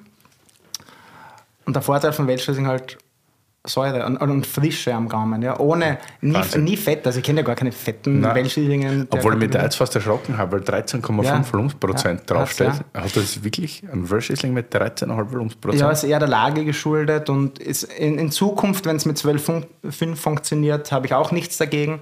Aber solange es dem Wein Man merkt es überhaupt genau, ja, nicht. Also du hast ein bisschen mehr. Druck vielleicht, ja, aber es wirkt auf keinen Fall alkoholisch in dem, in dem Sinn. Ist es nervig, wenn man jetzt Welschriesling macht und wir Sommeliers hypen das alle und da, dass man weiß, dass das vielleicht die vorige Generation verschissen hat? Also für mich ist es super spannend. Also die ersten Weltschrieslinge der Art habe ich 2015. Das war das erste Mal. Aber es ist, ich sag, nach Sauvignon, Sauvignon hat man jetzt da 20 Jahre durchexerziert. Also, und wirklich auch lernen müssen, wie geht's, was für Ausbau passt, wie funktionieren die Böden. Und ich finde es eigentlich fast erfrischend, ja, dass man jetzt da mit Welschriesling was hat, wo ich, ich sage, okay, trinkige Weine, die, die, die sehr zart sind, die eigentlich vom Alkohol moderat sein können, hohe Säure. Es trifft schon sehr vieles, was, wie, wie ich jetzt auch gern trinke. Und also ich finde es überhaupt nicht nervig, ganz im Gegenteil, eher erfrischend. Wobei, ähm, Welschriesling ist das nicht so ein zweischneidiges Schwert. Ein paar feiern es, finde ich, komplett und ein paar sagen, na, mit Welschriesling fange ich Ja, nichts aber an. der Ben war vor kurzem da, Birkholz, äh, Müller Birkholz, und der meint, er kann gar nichts damit anfangen. Dann habe ich ihm einem gegeben, der ihn gar nicht so schlecht geschmeckt. Mhm. Aber ja, ich, ich weiß nicht, ich finde halt, ich weiß nicht, wie viel weiter man heute damit sein könnte, wenn die vorige Generation nicht einfach nur Spritzerwein draus gemacht hätte. Aber das war ja nur in der Steiermark so, weil wenn du ins Burgenland schaust oder nach Ungarn, hat die Weltschriesling schon einen anderen Stellenwert Ja. gehabt. Das schon, ja. Aber getrunken hat es man nicht. Also ich finde, das hat jetzt ein bisschen eine Renaissance. Finde ich auch, ja. Mal schauen, ich meine, es gibt ja auch nicht so super viel. Also in der Also Kategorie, also der ganz ernste, lang ausgebaute Weltschriesling, ich glaube, es wird mehr darüber geredet, als es wirklich gute gibt. Also es gibt ja überschaubar viele, wird aber sicher nicht weniger werden. Aber du hast schon recht, in der Vergangenheit wurde damit halt viel, welchen trägt sehr gut, ist äh, frostresistent, du kannst viel anschneiden, also du hast schon viele Erträge machen können und da wurde mit Weltschriesling sicher, ja, Ich finde, das ist ein perfekter Aperitivwein immer. ist Aperitif für Fortgeschrittene. Ja. Genau, ja, richtig, ja. Also ein kleiner Chardonnay oder so irgendwie. nicht? Also transportiert ja auch den Boden sehr gut. Ja. Finde ich leibend. Hat sogar so leicht. Ich weiß nicht, warum ich das heute so habe, das Wort burgundisch schon wieder. Aber es, es hat schon so leicht burgundische Anklänge. Ne? Du hast auch wieder Salz, du hast viel Salz, Da ist ja ist super Wein. der Was kostet das nochmal? jetzt am Markt, wenn man das so kaufen will? Wo gibt es sowas überhaupt? Hast du überhaupt schon Händler? Bist ja alles Nein. ganz neu, oder? Ja, Vertreiben ganz neu, du das komplett selber und komplett autark vom. Genau, also ja. Abgetrennt Also das vom heißt, das, anderen das Weingut. Projekt, oder das heißt äh, Weinbau Christoph Bolz. Weingut habe ich keins, deswegen ist das Weinbau geblieben. Und gibt es bei mir, ja. An welche E-Mail sollen sich die Händler wenden, wenn sie, wenn sie den bestellen Ich, wollen? ich bin so Profi, ich habe jetzt sogar eine Homepage, ja. Oha. Und äh, also auf christophbolz.at kann man die Weine kaufen. Da habe ich natürlich Christoph auch ein, mit PH. Ja. Habe ich natürlich auch ein Jahr damit verbracht, wo soll es denn das geben? Wer, wer braucht sie? Also wer, wo will ich, dass es die Weine gibt? Wer wartet drauf? Weil ähm, ist ja auch nicht gesagt, dass es von alleine verkauft. Mir war auf jeden Fall wichtig, dass es die Weine bei mir gibt, weil ich finde nichts nerviger, als wenn man irgendwo Weine trinkt und sagt, wo gibt's die? Ja, beim Händler in Liechtenstein. Denkt man, warum, verkau verkau warum verkaufen Weingüter ihren Wein nicht? Das, hat mich, das ärgert mich. Naja, das es kann ich das schon sagen, halt, ne? weil, weil sehr viele das nicht kennen und auch nicht wollen. Die können sehr gut Wein machen, wollen dann aber den ganzen Verkaufsstress und Druck mit einem Tag da haben und verkaufen die komplette Ernte an irgendeinem Händler. Was ja oft gar nicht blöd ist, weil dann musst du um das nicht mehr kümmern. Ernte. Die Flaschen oder die Ernte? Ja, die Ernte sind ja dann die Die Ernte in Flaschen, ja. Ach so, ja, ich dachte, du, die verkaufen die Trauben. Das würde keinen Sinn machen. Da bin ich voll bei dir, wenn du einen Händler hast, der noch in deinem Interesse die Weine so verteilt. Also wo ich, ich, mag, mag jetzt einen Weinhändler schlecht reden, nur für mich als Staat war mir, nicht, war mir nicht klar, soll ich jetzt 40 Händler anschreiben und sagen, hey, wollt ihr eventuell meine Weine haben? Ich weiß ja gar nicht, wie das Zusammenspiel funktioniert und, und da habe ich mir gedacht, ich starte selbst und wenn sich organisch irgendwas entwickelt und man hat gute Gespräche und nach einem halben Jahr trifft man wen, was passt, dann passt Also ich bin da ja nicht dass ich sage, es gibt nicht, aber zum Start wollte ich, also ich wollte nicht falsch starten. Da habe ich gedacht, okay, bei mir und Gastronomie halt direkt. Ich habe es ein paar Kollegen, Gastronomiekollegen gezeigt und ja. So ein bisschen Julian Hart-mäßig, so drei Hektar, ganz klein, wenig Über wie viele Flaschen reden wir denn da? Wie viel gibt es denn da so? Ähm, jetzt in der Startphase habe ich äh, ähm, schon noch oft Trauben an meinen Bruder verkauft, um mir diesen Start leisten zu können. Also ich habe nicht die ganze Ernte selbst eingepresst und für mich behalten, sondern Die ganzen dreieinhalb Hektar. Ja, das ist schon. du, du siehst, dass ich halt sehr sehr im Detail bin, aber ja, war für mich, äh, ja, das sind, so wie ich arbeite, werden das in Zukunft so um die 10.000 Flaschen werden, glaube ich. Ja. Ich habe jetzt so 3.500 Kilo äh, Hektarertrag die letzten zwei Jahre gehabt und es kann irgendwann so auf die 10.000 Flaschen hingehen, ja. Also wenn wir dann für die Flaschen 75 Euro zahlen, dass sich das irgendwie ausgeht für dich. Also jetzt, das ist natürlich auf die Flasche gerechnet schon viel Arbeit, aber jetzt mit 29 war der Start auch nach Tage- oder wochenlangen Überlegungen und auch beide Weine gleich viel, weil ich mir gedacht habe, okay, Welschriesling, ich wollte kein Welschriesling-Bashing machen, sondern ein bisschen Lanze für die Sorte brechen und es steckt gleich viel Arbeitszeit dahinter, gleich viel Ausbaudauer, also es gibt keinen Grund, den down zu graden, ja. Und dass er vielleicht in der Komplexität nicht die ganze Größe als Sorte mitbringt wie ein Mordilon, okay, das ist halt die Sorte, aber dafür hat er andere Vorzüge. Smooth. Schmeckt ja? Schon, oder? Also so eine lässige Tee-Aromatik Kamille, sag ich doch, Digga. Ja. Aber jetzt kommt auch so ein bisschen Grüntee dazu, finde ich. Und hier vorne haben wir noch den Kalk am Start. Genau. heißt das nochmal? A- Ammoniten oder so? Ich habe es mal damals in der Schule immer gelernt. Also es ist eine Nautilus, ja. Also das ist so ein Kalkgehäuse, ja. Ja, weil damals im, äh, bei mir in der Hut waren wir auch im Wald, da gab es früher auch mal so ein paar Halbfossilien, die man da ausgraben konnte. Da gab es leider keinen Wein, nur Dreck, aber trotzdem. Ah, da gibt es ja sogar Infos hier auf dem Etikett. Richtig viel. Ja, ich wollte, also Weintrinker-relevante Infos wollte ich draufpacken. Und Also ist nichts für Anfänger. Ich äh, lese äh, nur. keine Weinbeschreibung, nein, ich wehre mich gegen Weinbeschreibungen, ich hasse es. Echt, oder was? Ja. Weil als Weinmacher, ich weiß nicht, das ist eigentlich das ist euer Job als Sommeliers, weil als Weinmacher hat man viel an, glaube ich, einen viel zu technischen Weinjargon, um das für irgendwelche Laien. Ich glaube, generell ist alles ein subjektiver und technischer Weinjargon. Weil wenn ich zum Beispiel Ananas rieche und der andere riecht Preiselbeeren, dann riecht der halt Preiselbeeren und die Ananas. aber Also das ist zumindest eine, ähm, eine aromatische Beschreibung. Aber wenn wir jetzt der Wein kosten und wir reden von ähm, da, das strahlt und das geht tief runter, wer soll das kapieren als, als Laie? Ja? Wie, wie schmeckt was geht tief runter? Ne? Ja, oder, oder, ja. oder wenn was hell schmeckt. Und deswegen bin ich sehr froh, dass das. Ja, es Das ist halt auch immer irgendwie so ein bisschen subjektiv, wie du halt Sachen Komplett, ja. beurteilst. Deshalb ist es schon immer, glaube ich, am sinnvollsten, so wie es dann ihr macht, die Sommeliers mit, schmeckt halt nach Maracuja, wo jeder denken kann, ah ja, okay, ich weiß, wie Maracuja schmeckt, wie wenn du halt jetzt sagst, Mhm. es schmeckt fruchtig, ja, aber nach welcher Ja. Frucht, Digga?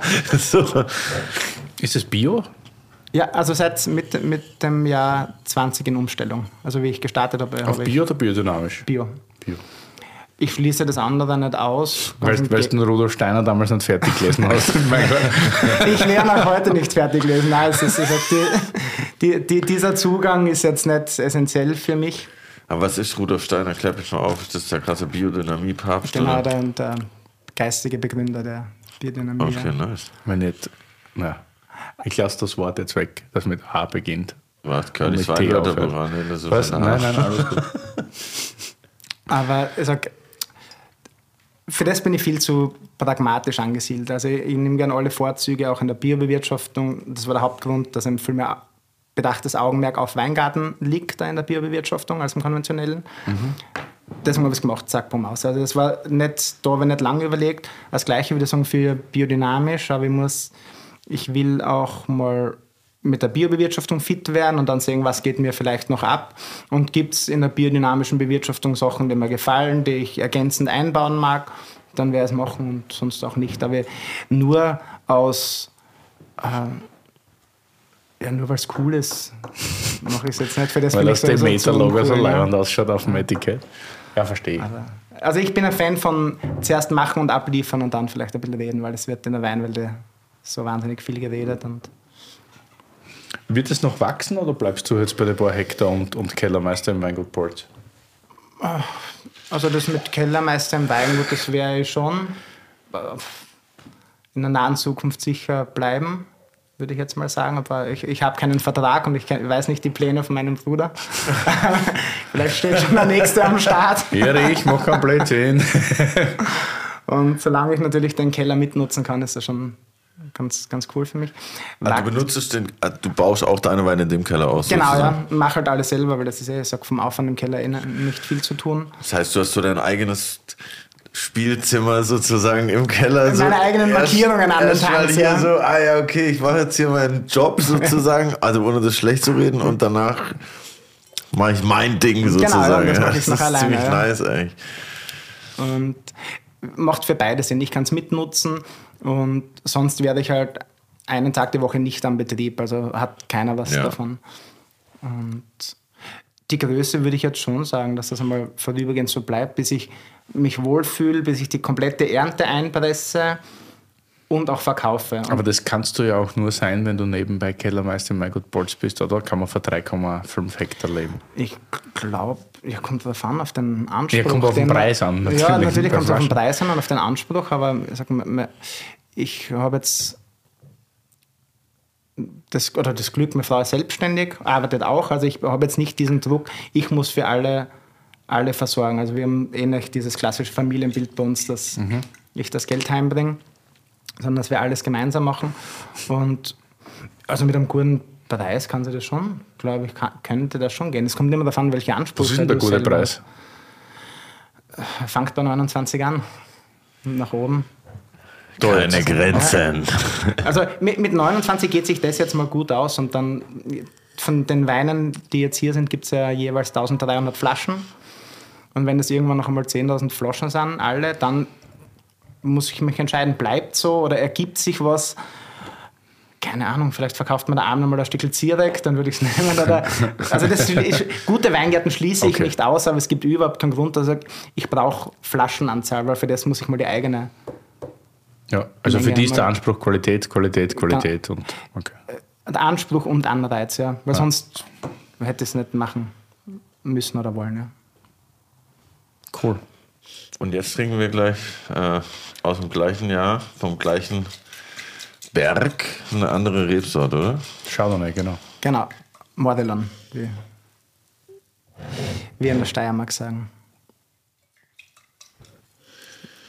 Und war das, das war ja auch einmal ein eigener Stil, oder?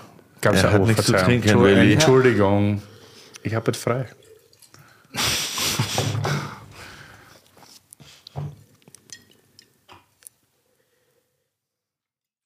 Wirkt jetzt dezenter, nicht so offen wie der Welschriesling, gell? In der Nase. Ein bisschen dezenter, aber auch mächtiger.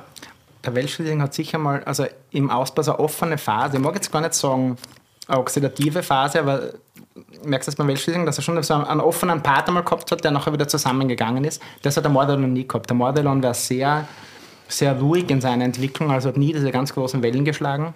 Ich finde, das ballert fast mehr der Nase wie das Die davor. Länge und Struktur ist ein Wahnsinn. Das ist richtig gut. Bewusstes Holz, also ganz reduzierter Boah, das Holzeinsatz. ist, Das merkt man fast. gar nicht. Ich hätte jetzt gesagt, das kann, wie, wie ist das ausgebaut? 2500er. 2500er. gebrauchter, ja. Ausbau sollte, also meines Erachtens beim Wein trinken, Ausbau sollte überhaupt kein Thema sein. Weine sollten so schmecken, wenn ich dir sage, das war ein Fass und du sagst, ja, okay. Und wenn ich sage, das war im Tank, musst du auch sagen, ja, okay. Also es sollte so eine untergeordnete Rolle spielen und auf jeden Fall nicht den Ton im Wein angeben. Für mich im Idealfall vom idealen, eleganten Wein. Geil. Und wenn ich sage, ein großes Fass, müsste es auch okay sein. Also es sollte keinen ja, wenn es zu viel ist, tauscht halt eine Latte aus. Das haben wir schon geklärt. Ist schon notiert, ja. Ich telefoniere mit dem Fassbinder meines Vertrauens und mache ihm den Vorschlag. Nee, aber ich finde auch, das ist so voll Stark, oder? dezent, aber voll äh, lang, wie du sagst. Aber nicht so, boah, man hat jetzt nicht so das Gefühl, boah, das schlägt einem irgendwie. Ja, überhaupt nicht. So der so Frische, Eleganz, Länge. Schon Kraft, aber nicht irgendwie jetzt so, dass dich erschlägt, sondern Also Wow. bin ich schon, gefallen mir beide Weine sehr gut. Ich finde Mord, halt so seriös. Hey, Gestern sagst du noch, du sitzt im Nobelhart und schmutzig neben einem Typen, der dich wiedererkannt hat von einer Masterclass, die wir mal hatten in, in, in der Cordoba damals noch. Da habe ich die jungen Steirer eingeladen quasi. Da waren die groß, die groß, die Themen. Du, wer war noch da? Das, äh, Batti Hannes war, glaube ich. Uh, der Sunki. der Sunki. Und da haben wir, waren wir mittags sicherheitshalber bei Tim Rauhe. Du hast gestern gesagt, wir haben 1000 Sicherheitshalber. Flaschen getrunken. Ich glaube nicht, dass 1000 waren, aber es waren auf jeden Das waren Fall einige, ja. Zum Wir waren. Vor der und wir waren, Masterclass. wir waren so Perfekt. fett. Wir haben gesagt, wir machen zuerst eine Masterclass von 19 bis 20.30 Uhr. Im ersten Stock gab es da noch, im Salon Krankel. Und dann gehen wir runter in die Bar und machen unsere offene Verkostung. Ja, es gab einen ersten Stock in der Freundschaft. Nein, in der Ach damals. so. Und es war so geil. Der Christoph war einfach off. Aber, aber tutti completi. Und dann ist er oben gesessen mit zwei Heferln Kaffee statt einem Weinglas. Und alle haben schon gesagt, Christoph, sag mal besser nichts. Und die Groß haben für ihn alle Weine erklärt. Weil die gewusst haben. Telepathie. Und, äh, und der Christoph wollte die ganze Zeit reden und er wollte was sagen und alle so, sag nix, bitte sag nix, bleib einfach da sitzen. Voll, voll gesprächig, aber aus Sicherheitsgründen klein gehalten. Ja, das kenne Und ich auch. dann sind wir runtergegangen und dann war wieder Vollschub und der Christoph war auf Vollschub. Und es hat dann ganz arg geendet, also wirklich arg. Das kann ich mir vorstellen. Ich habe Ja, ein einschlägiges Fotomaterial, also wenn mich fragt auf Instagram, kriegt vielleicht was. Ich glaube, das wird der Instagram nicht Und dann sitzt du gestern allein im Nobelland und schmutzig und willst einmal die Ruhe haben. Und dann war ein Typ, der damals für die Masterclass bezahlt hat, saß direkt neben dir. Und gesagt, Sie nicht? Sie nicht der Christoph Bolt? Hast du überlegt, ob du Nein sagst? Äh, nein, er hat mich zuerst gefragt, bin ich der Chris Balls, habe ich gesagt ja und dann hat er gesagt, ja, er war in der Masterclass. Also dann bin ich Ah, ich find's doch nicht. Ich find's doch nicht. Ja, aber Ja, hat es- alles seine Zeit gehabt, ja. Voll, absolut. Und das war auf jeden Fall die Stürmische da, ja, als jetzt. Mal schauen, was heute noch passiert. Ja, ich bin äh, gespannt, was du für einen phänomenalen Song dabei hast für unsere Terroir Adiletten Playlist, wo wir hier gerade schon bei einem stürmischen Wir Abend brauchen einen Hit. Ein Hit habe ich lange überlegt, ob es ein, ein guter alter Klassiker wird, aber dann beim Hergehen, ich war da drüben noch in einem Café vorher und beim Hergehen, fünf Meter vom äh, Hotel, ist mir eingefallen, ich würde äh, Viertel nach vier von Bibiza nehmen. Oh, Bibiza! Ja. Mit dem war ich schon im Studio. Ich Wirklich? schwöre dir, bevor der richtig, den, bevor der richtig Hype hatte, äh, war der mit seinem äh, Producer, Produ Prod by Peng, ähm, hat er mir irgendwie auf Insta geschrieben und dann äh, habe ich mit dem, ich habe sogar einen Song mit Bibiza auf einer Festplatte, der nie released wurde. Aber bester Mann, ich Wirklich? feiere den richtig ab. Ja, das ist Stark. locker schon vier Jahre her oder so. Also der ist ja jetzt voll, voll am Start irgendwie. Aber Was ist das? ist ein Rapper aus, äh, Wien. aus Wien. Richtig geiler Typ, Digga. Der hat auch dieses, dieses Taxi, dieses Opern, äh, diesen, wie heißt es, Operntaxi oder so. Er hat auf jeden Fall ein paar richtig geile Songs gedroppt, ein richtig geiler Typ, deshalb beste Wahl, Bibiza, oha. Welcher Song? Viertel nach vier. Und ich, Mega verfol geil. ich verfolge den gar nicht so, aber das ist auf jeden Fall der Song, den die Julia, also meine Frau, lautstark mit unserer Tochter, die jetzt drei ist, im Auto singt. Ich Ja, finde den das- so das geil. ich Der hat so richtig Falco-Vibes irgendwie Mhm. gefühlt vom so so Rapper, aber singt auch irgendwie und hat so richtig diesen Wiener Wiener Swag am Start irgendwie. Ich feiere den richtig ab auf jeden Fall. Shoutout, Grüße Bibiza und richtig gute Wahl, finde ich. Drop Bibiza kommt in die Playlist rein. Terwana Diletten Playlist, die crazyste Playlist im Spotify marschiert, ja genau. Das ist die Playlist des Todes. Safe. Ich schwöre dir, wer die durchhört, Ich habe es mir heute durchgeschaut. Alter, wer die halt einfach durchhört, der kriegt von mir noch eine von meinen sechs Flaschen Cubbies, aber der muss dann so einen Livestream auf Insta machen, wo er einfach alles durchhört und am Tisch Irgendwann, sitzt. wenn wir dann so Wetten haben, so was würdest du lieber tun? Eine Doppelmagnum Dornfelder saufen oder die Legend Playlist hören? Ja, Alter, echt, ich schwöre dir. Diese, was würdest du lieber?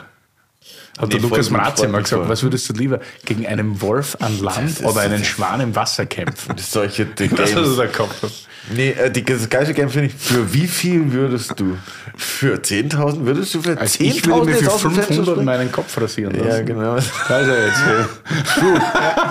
Real, real Story.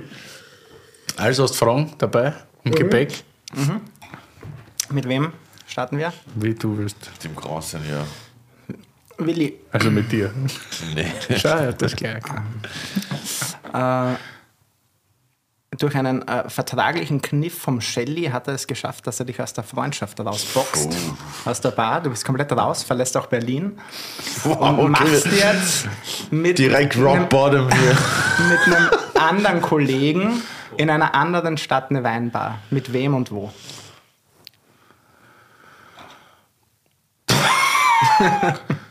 Org. Das ist echt Eine hart. Weinbar? Ich würde keine Weinbar mehr machen. Nicht? Nein. Puff. Hallo, hallo, Der hallo. klassische Werdegang nach Ja, Weinbar dann, kommt dann, dann mit Schwester Eva. dann mit Schwester Eva. Na, ich glaube, ich würde ich würd keine Weinbar mehr machen. Ne? Okay. Also nicht, weil es mir keinen Spaß macht. Ohne Shelly Spaß. keinen Spaß macht. Das sowieso. Also, glaube, der Shelly würde mich jetzt nicht rausbauen. Aber egal, Das war aber wenn alles so wäre, wir, wir, wir reden jetzt vorher Science Fiction, dann würde ich keine Weinbar mehr machen, glaube ich, Mhm. nämlich was anderes. Und was würde ich dann machen? Mit dem Curly. Ey, ich habe nur drauf gewartet. Wenn du jetzt irgendwas anderes gesagt hättest, dann wäre ich ganz safe gegangen. Ich muss ja, ich muss ja Partner sagen. Nein, ich glaube tatsächlich, ich würde was machen mit meiner derzeitigen und hoffe noch langjährigen okay, Freundin. gut, das ist erlaubt. Das ist schön. Und das wäre kein Weinbar, glaube ich. Das wäre was anderes. Kann ich aber nicht sagen, weil ja tatsächlich was in der Pipeline ist. aber, aber, aber ja, na. Also ich würde ich würd nie was allein machen, obwohl ich wüsste, dass ich, dass ich dann weniger Konflikt und weniger Sorgen und alles Mögliche hätte. Aber Reibung ist immer geil. Das merke ich jetzt extrem in der Freundschaft. Und ja, also das ist super. Ich liebe das da und auch mit Jelly und allem, also das ist perfekt. Aber eh, du merkst schon, dass das oft, es sind oft Reibereien so und es sind Aufreibereien auf beiden Seiten, aber das, da entsteht halt, Rei- Reibung bringt Energie und das ist super. Und anders würdest du vielleicht entspannteres Leben haben vielleicht, aber das Projekt wäre auch bei Weitem nicht so interessant. Und das merkt man hier auch bei und Adiletten. Also wir sind ja alle smooth miteinander, aber auch das Team, da ist halt wenig, wenig Reibung, weil man sich selten sieht. Aber jeder hat seine Aufgabe und jeder brennt dafür und jeder marschiert, was er tut, so wie wir alle sind. Und das ist schon mega super. Und dann, dann pusht dich gegenseitig. Und ich glaube, alleine ist schon, schon cooler, aber ich hätte auch nie, das wäre das gleiche, wenn du mich studieren schickst. So, so Schule ohne Anwesenheitspflicht, was machst du da? Lokalrunde, oder? Also ich werde dann studieren, wäre ich heute noch im ersten Semester wahrscheinlich. Das wird nicht gehen und deshalb ist es immer super mit Partnern, mit wem genau jetzt, weiß ich nicht, aber real wäre mit meiner Freundin Okay. und keine Weinbar und Science Fiction ist mit a DAC-Bar mit Curly. Ausschließlich, alles klar. Ich beides gut. Aber ohne, Eins nach dem ohne, anderen. ohne Kabinett. Ja, ist okay. Bis Ist okay, ich- wenn's bis, Romanik bis dahin habe ich ja meine eigene Kabi-Bar dann noch. Und dann in New York natürlich. Klar. Neben der Alderson Weinbar. Vor der Alberson.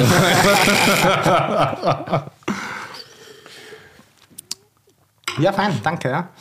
Und Curly, bei dir habe ich mir überlegt, beim Wein ist das ja das, du kannst halt wahnsinnig schnell weintechnisch was zusammenzimmern, dass du halt in ein paar Monaten Wein am Start hast oder du baust ihn 70 Jahre aus und kommst dann. Äh, wie schaut es bei dir musiktechnisch aus? Wie, wie, wie schnell hast du deinen schnellsten Song gemacht, beziehungsweise deinen längsten? Und waren sie nachher dementsprechend schlecht oder auch gut? Ja? Also war der kürzeste der schlechteste und der Der kürzeste war der. Also oder äh, ganz im Moment brauche ich sehr lange, äh, Musik rauszubringen, auf jeden Fall. Ähm, aber nicht aufgrund dessen, weil ich lange brauche, für einen Song zu schreiben, einfach so, weil ich gerade einfach so denke, boah, ich suche gerade so ein bisschen, was der nächste Step ist, worauf ich Bock, was ich Bock habe zu machen, ob es ein Chardonnay oder ein Riesling wird. aber ich muss sagen, eigentlich sind die schnellen Songs, also schnellster Song war vielleicht zehn Minuten oder so. Ah, wirklich? Viertelstunde, ja. Ja, wenn du so eine, im Endeffekt ist ja immer so die Idee das Wichtigste. Ja. Wenn du halt eine krasse Idee hast, die leicht umsetzbar ist für so einen males Song, muss nicht mal ein males Song sein, aber einfach die Idee steht und die Hook steht, du hast vier Zeilen und der Rest kommt dann, äh, kommt dann schon, weil du ja schon in so einem Rahmen dich befindest und du hast sozusagen diese eine Hook-Zeile, die alles vorgibt und du baust alles zum Rum, sagen würde ich sagen, so 20 Minuten war vielleicht der schnellste Song. Und ich muss sagen, die schnellen Songs sind eigentlich zu 90 Prozent immer Hits, Hits, die Hits. besten. Ne? Nicht Das wollte ich jetzt gerade fragen. Ist das, Safe, ist das so? ja. so also aus meiner Erfahrung schon, weil du halt, weil ich so das Gefühl habe, klar gibt doch immer so dieses Klischee und so, du sitzt so ewig mit dem Wein daheim und machst so drei Tage an einem Song rum. Das kann schon auch geil sein, je nach Thema so. Weil manche Songs brauchen ja auch mehr Beschäftigung und du musst überlegen, wie willst du was sagen. Aber wenn du halt schon direkt weißt, was du sagen willst, so, okay, der Song heißt Ich bin high. Okay, let's go, Digga. Ich bin high. 10.000 Meter hoch.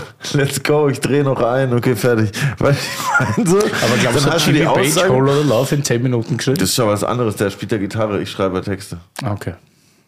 Aber ich glaube halt, je schneller du die Idee für dich visualisieren Mhm. und auf ein Blatt bringen kannst, desto schneller kann auch der Hörer die aufnehmen, so, Okay. weil die dann halt, das hat dann schon so diesen Quick-Test bestanden, ja, so, okay, ja. okay, ich habe es direkt, mir ist es schnell eingefallen, dann checkst der Hörer auch schnell und ich glaube, wenn man so Sachen lange konstruiert, ist es, glaube ich, für den Hörer auch Zu verkopft. unterbewusst schwerer aufzunehmen, Mhm. weil du machst dir dann so viel Gedanken und so und dieses straightforward-mäßige, ich meine, bestes Beispiel ist halt so Atzen, hey, was geht ab?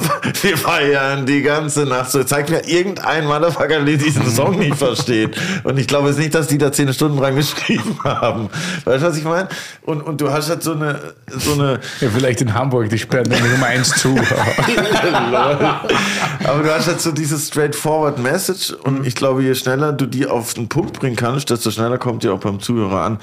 Also klar, die Regel, äh, die Ausnahme bestätigt immer die Regel, aber ich glaube, so ist so mein Gefühl, wenn ich so zurückdenke, die, die äh, krassesten Hits waren meistens relativ schnell, zumindest in der Grundlage. Klar kann es auch noch sein, du schreibst an der zweiten Strophe noch eine Woche rum, aber das ist für mich dann nur noch so Detail Okay. und nicht mehr äh, die Essenz vom Song so. Also ich würde schon sagen, je schneller, desto besser eigentlich.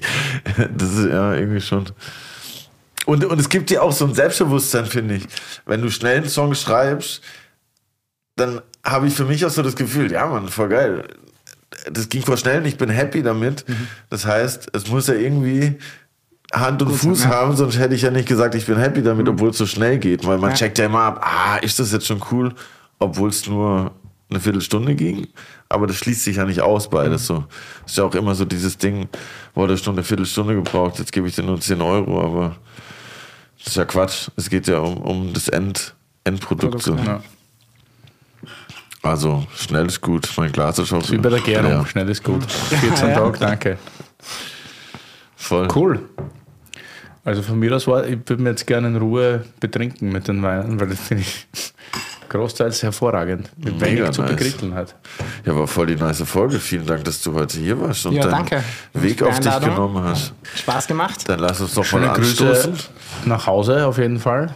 Cheerio. Warte, ich schenke da was ein. Ja, will die aber jetzt aber. Genau, Grüße an die? Family. Dankeschön, ja. Und ich hoffe, wir sehen uns auf dem Hochgrassersberg. Ja, herzlich willkommen, ja. Im. Pop-Up. Danke, danke. Buschenschank Pop-Up steht. Curly Willy DRC Bar steht Pop-Up.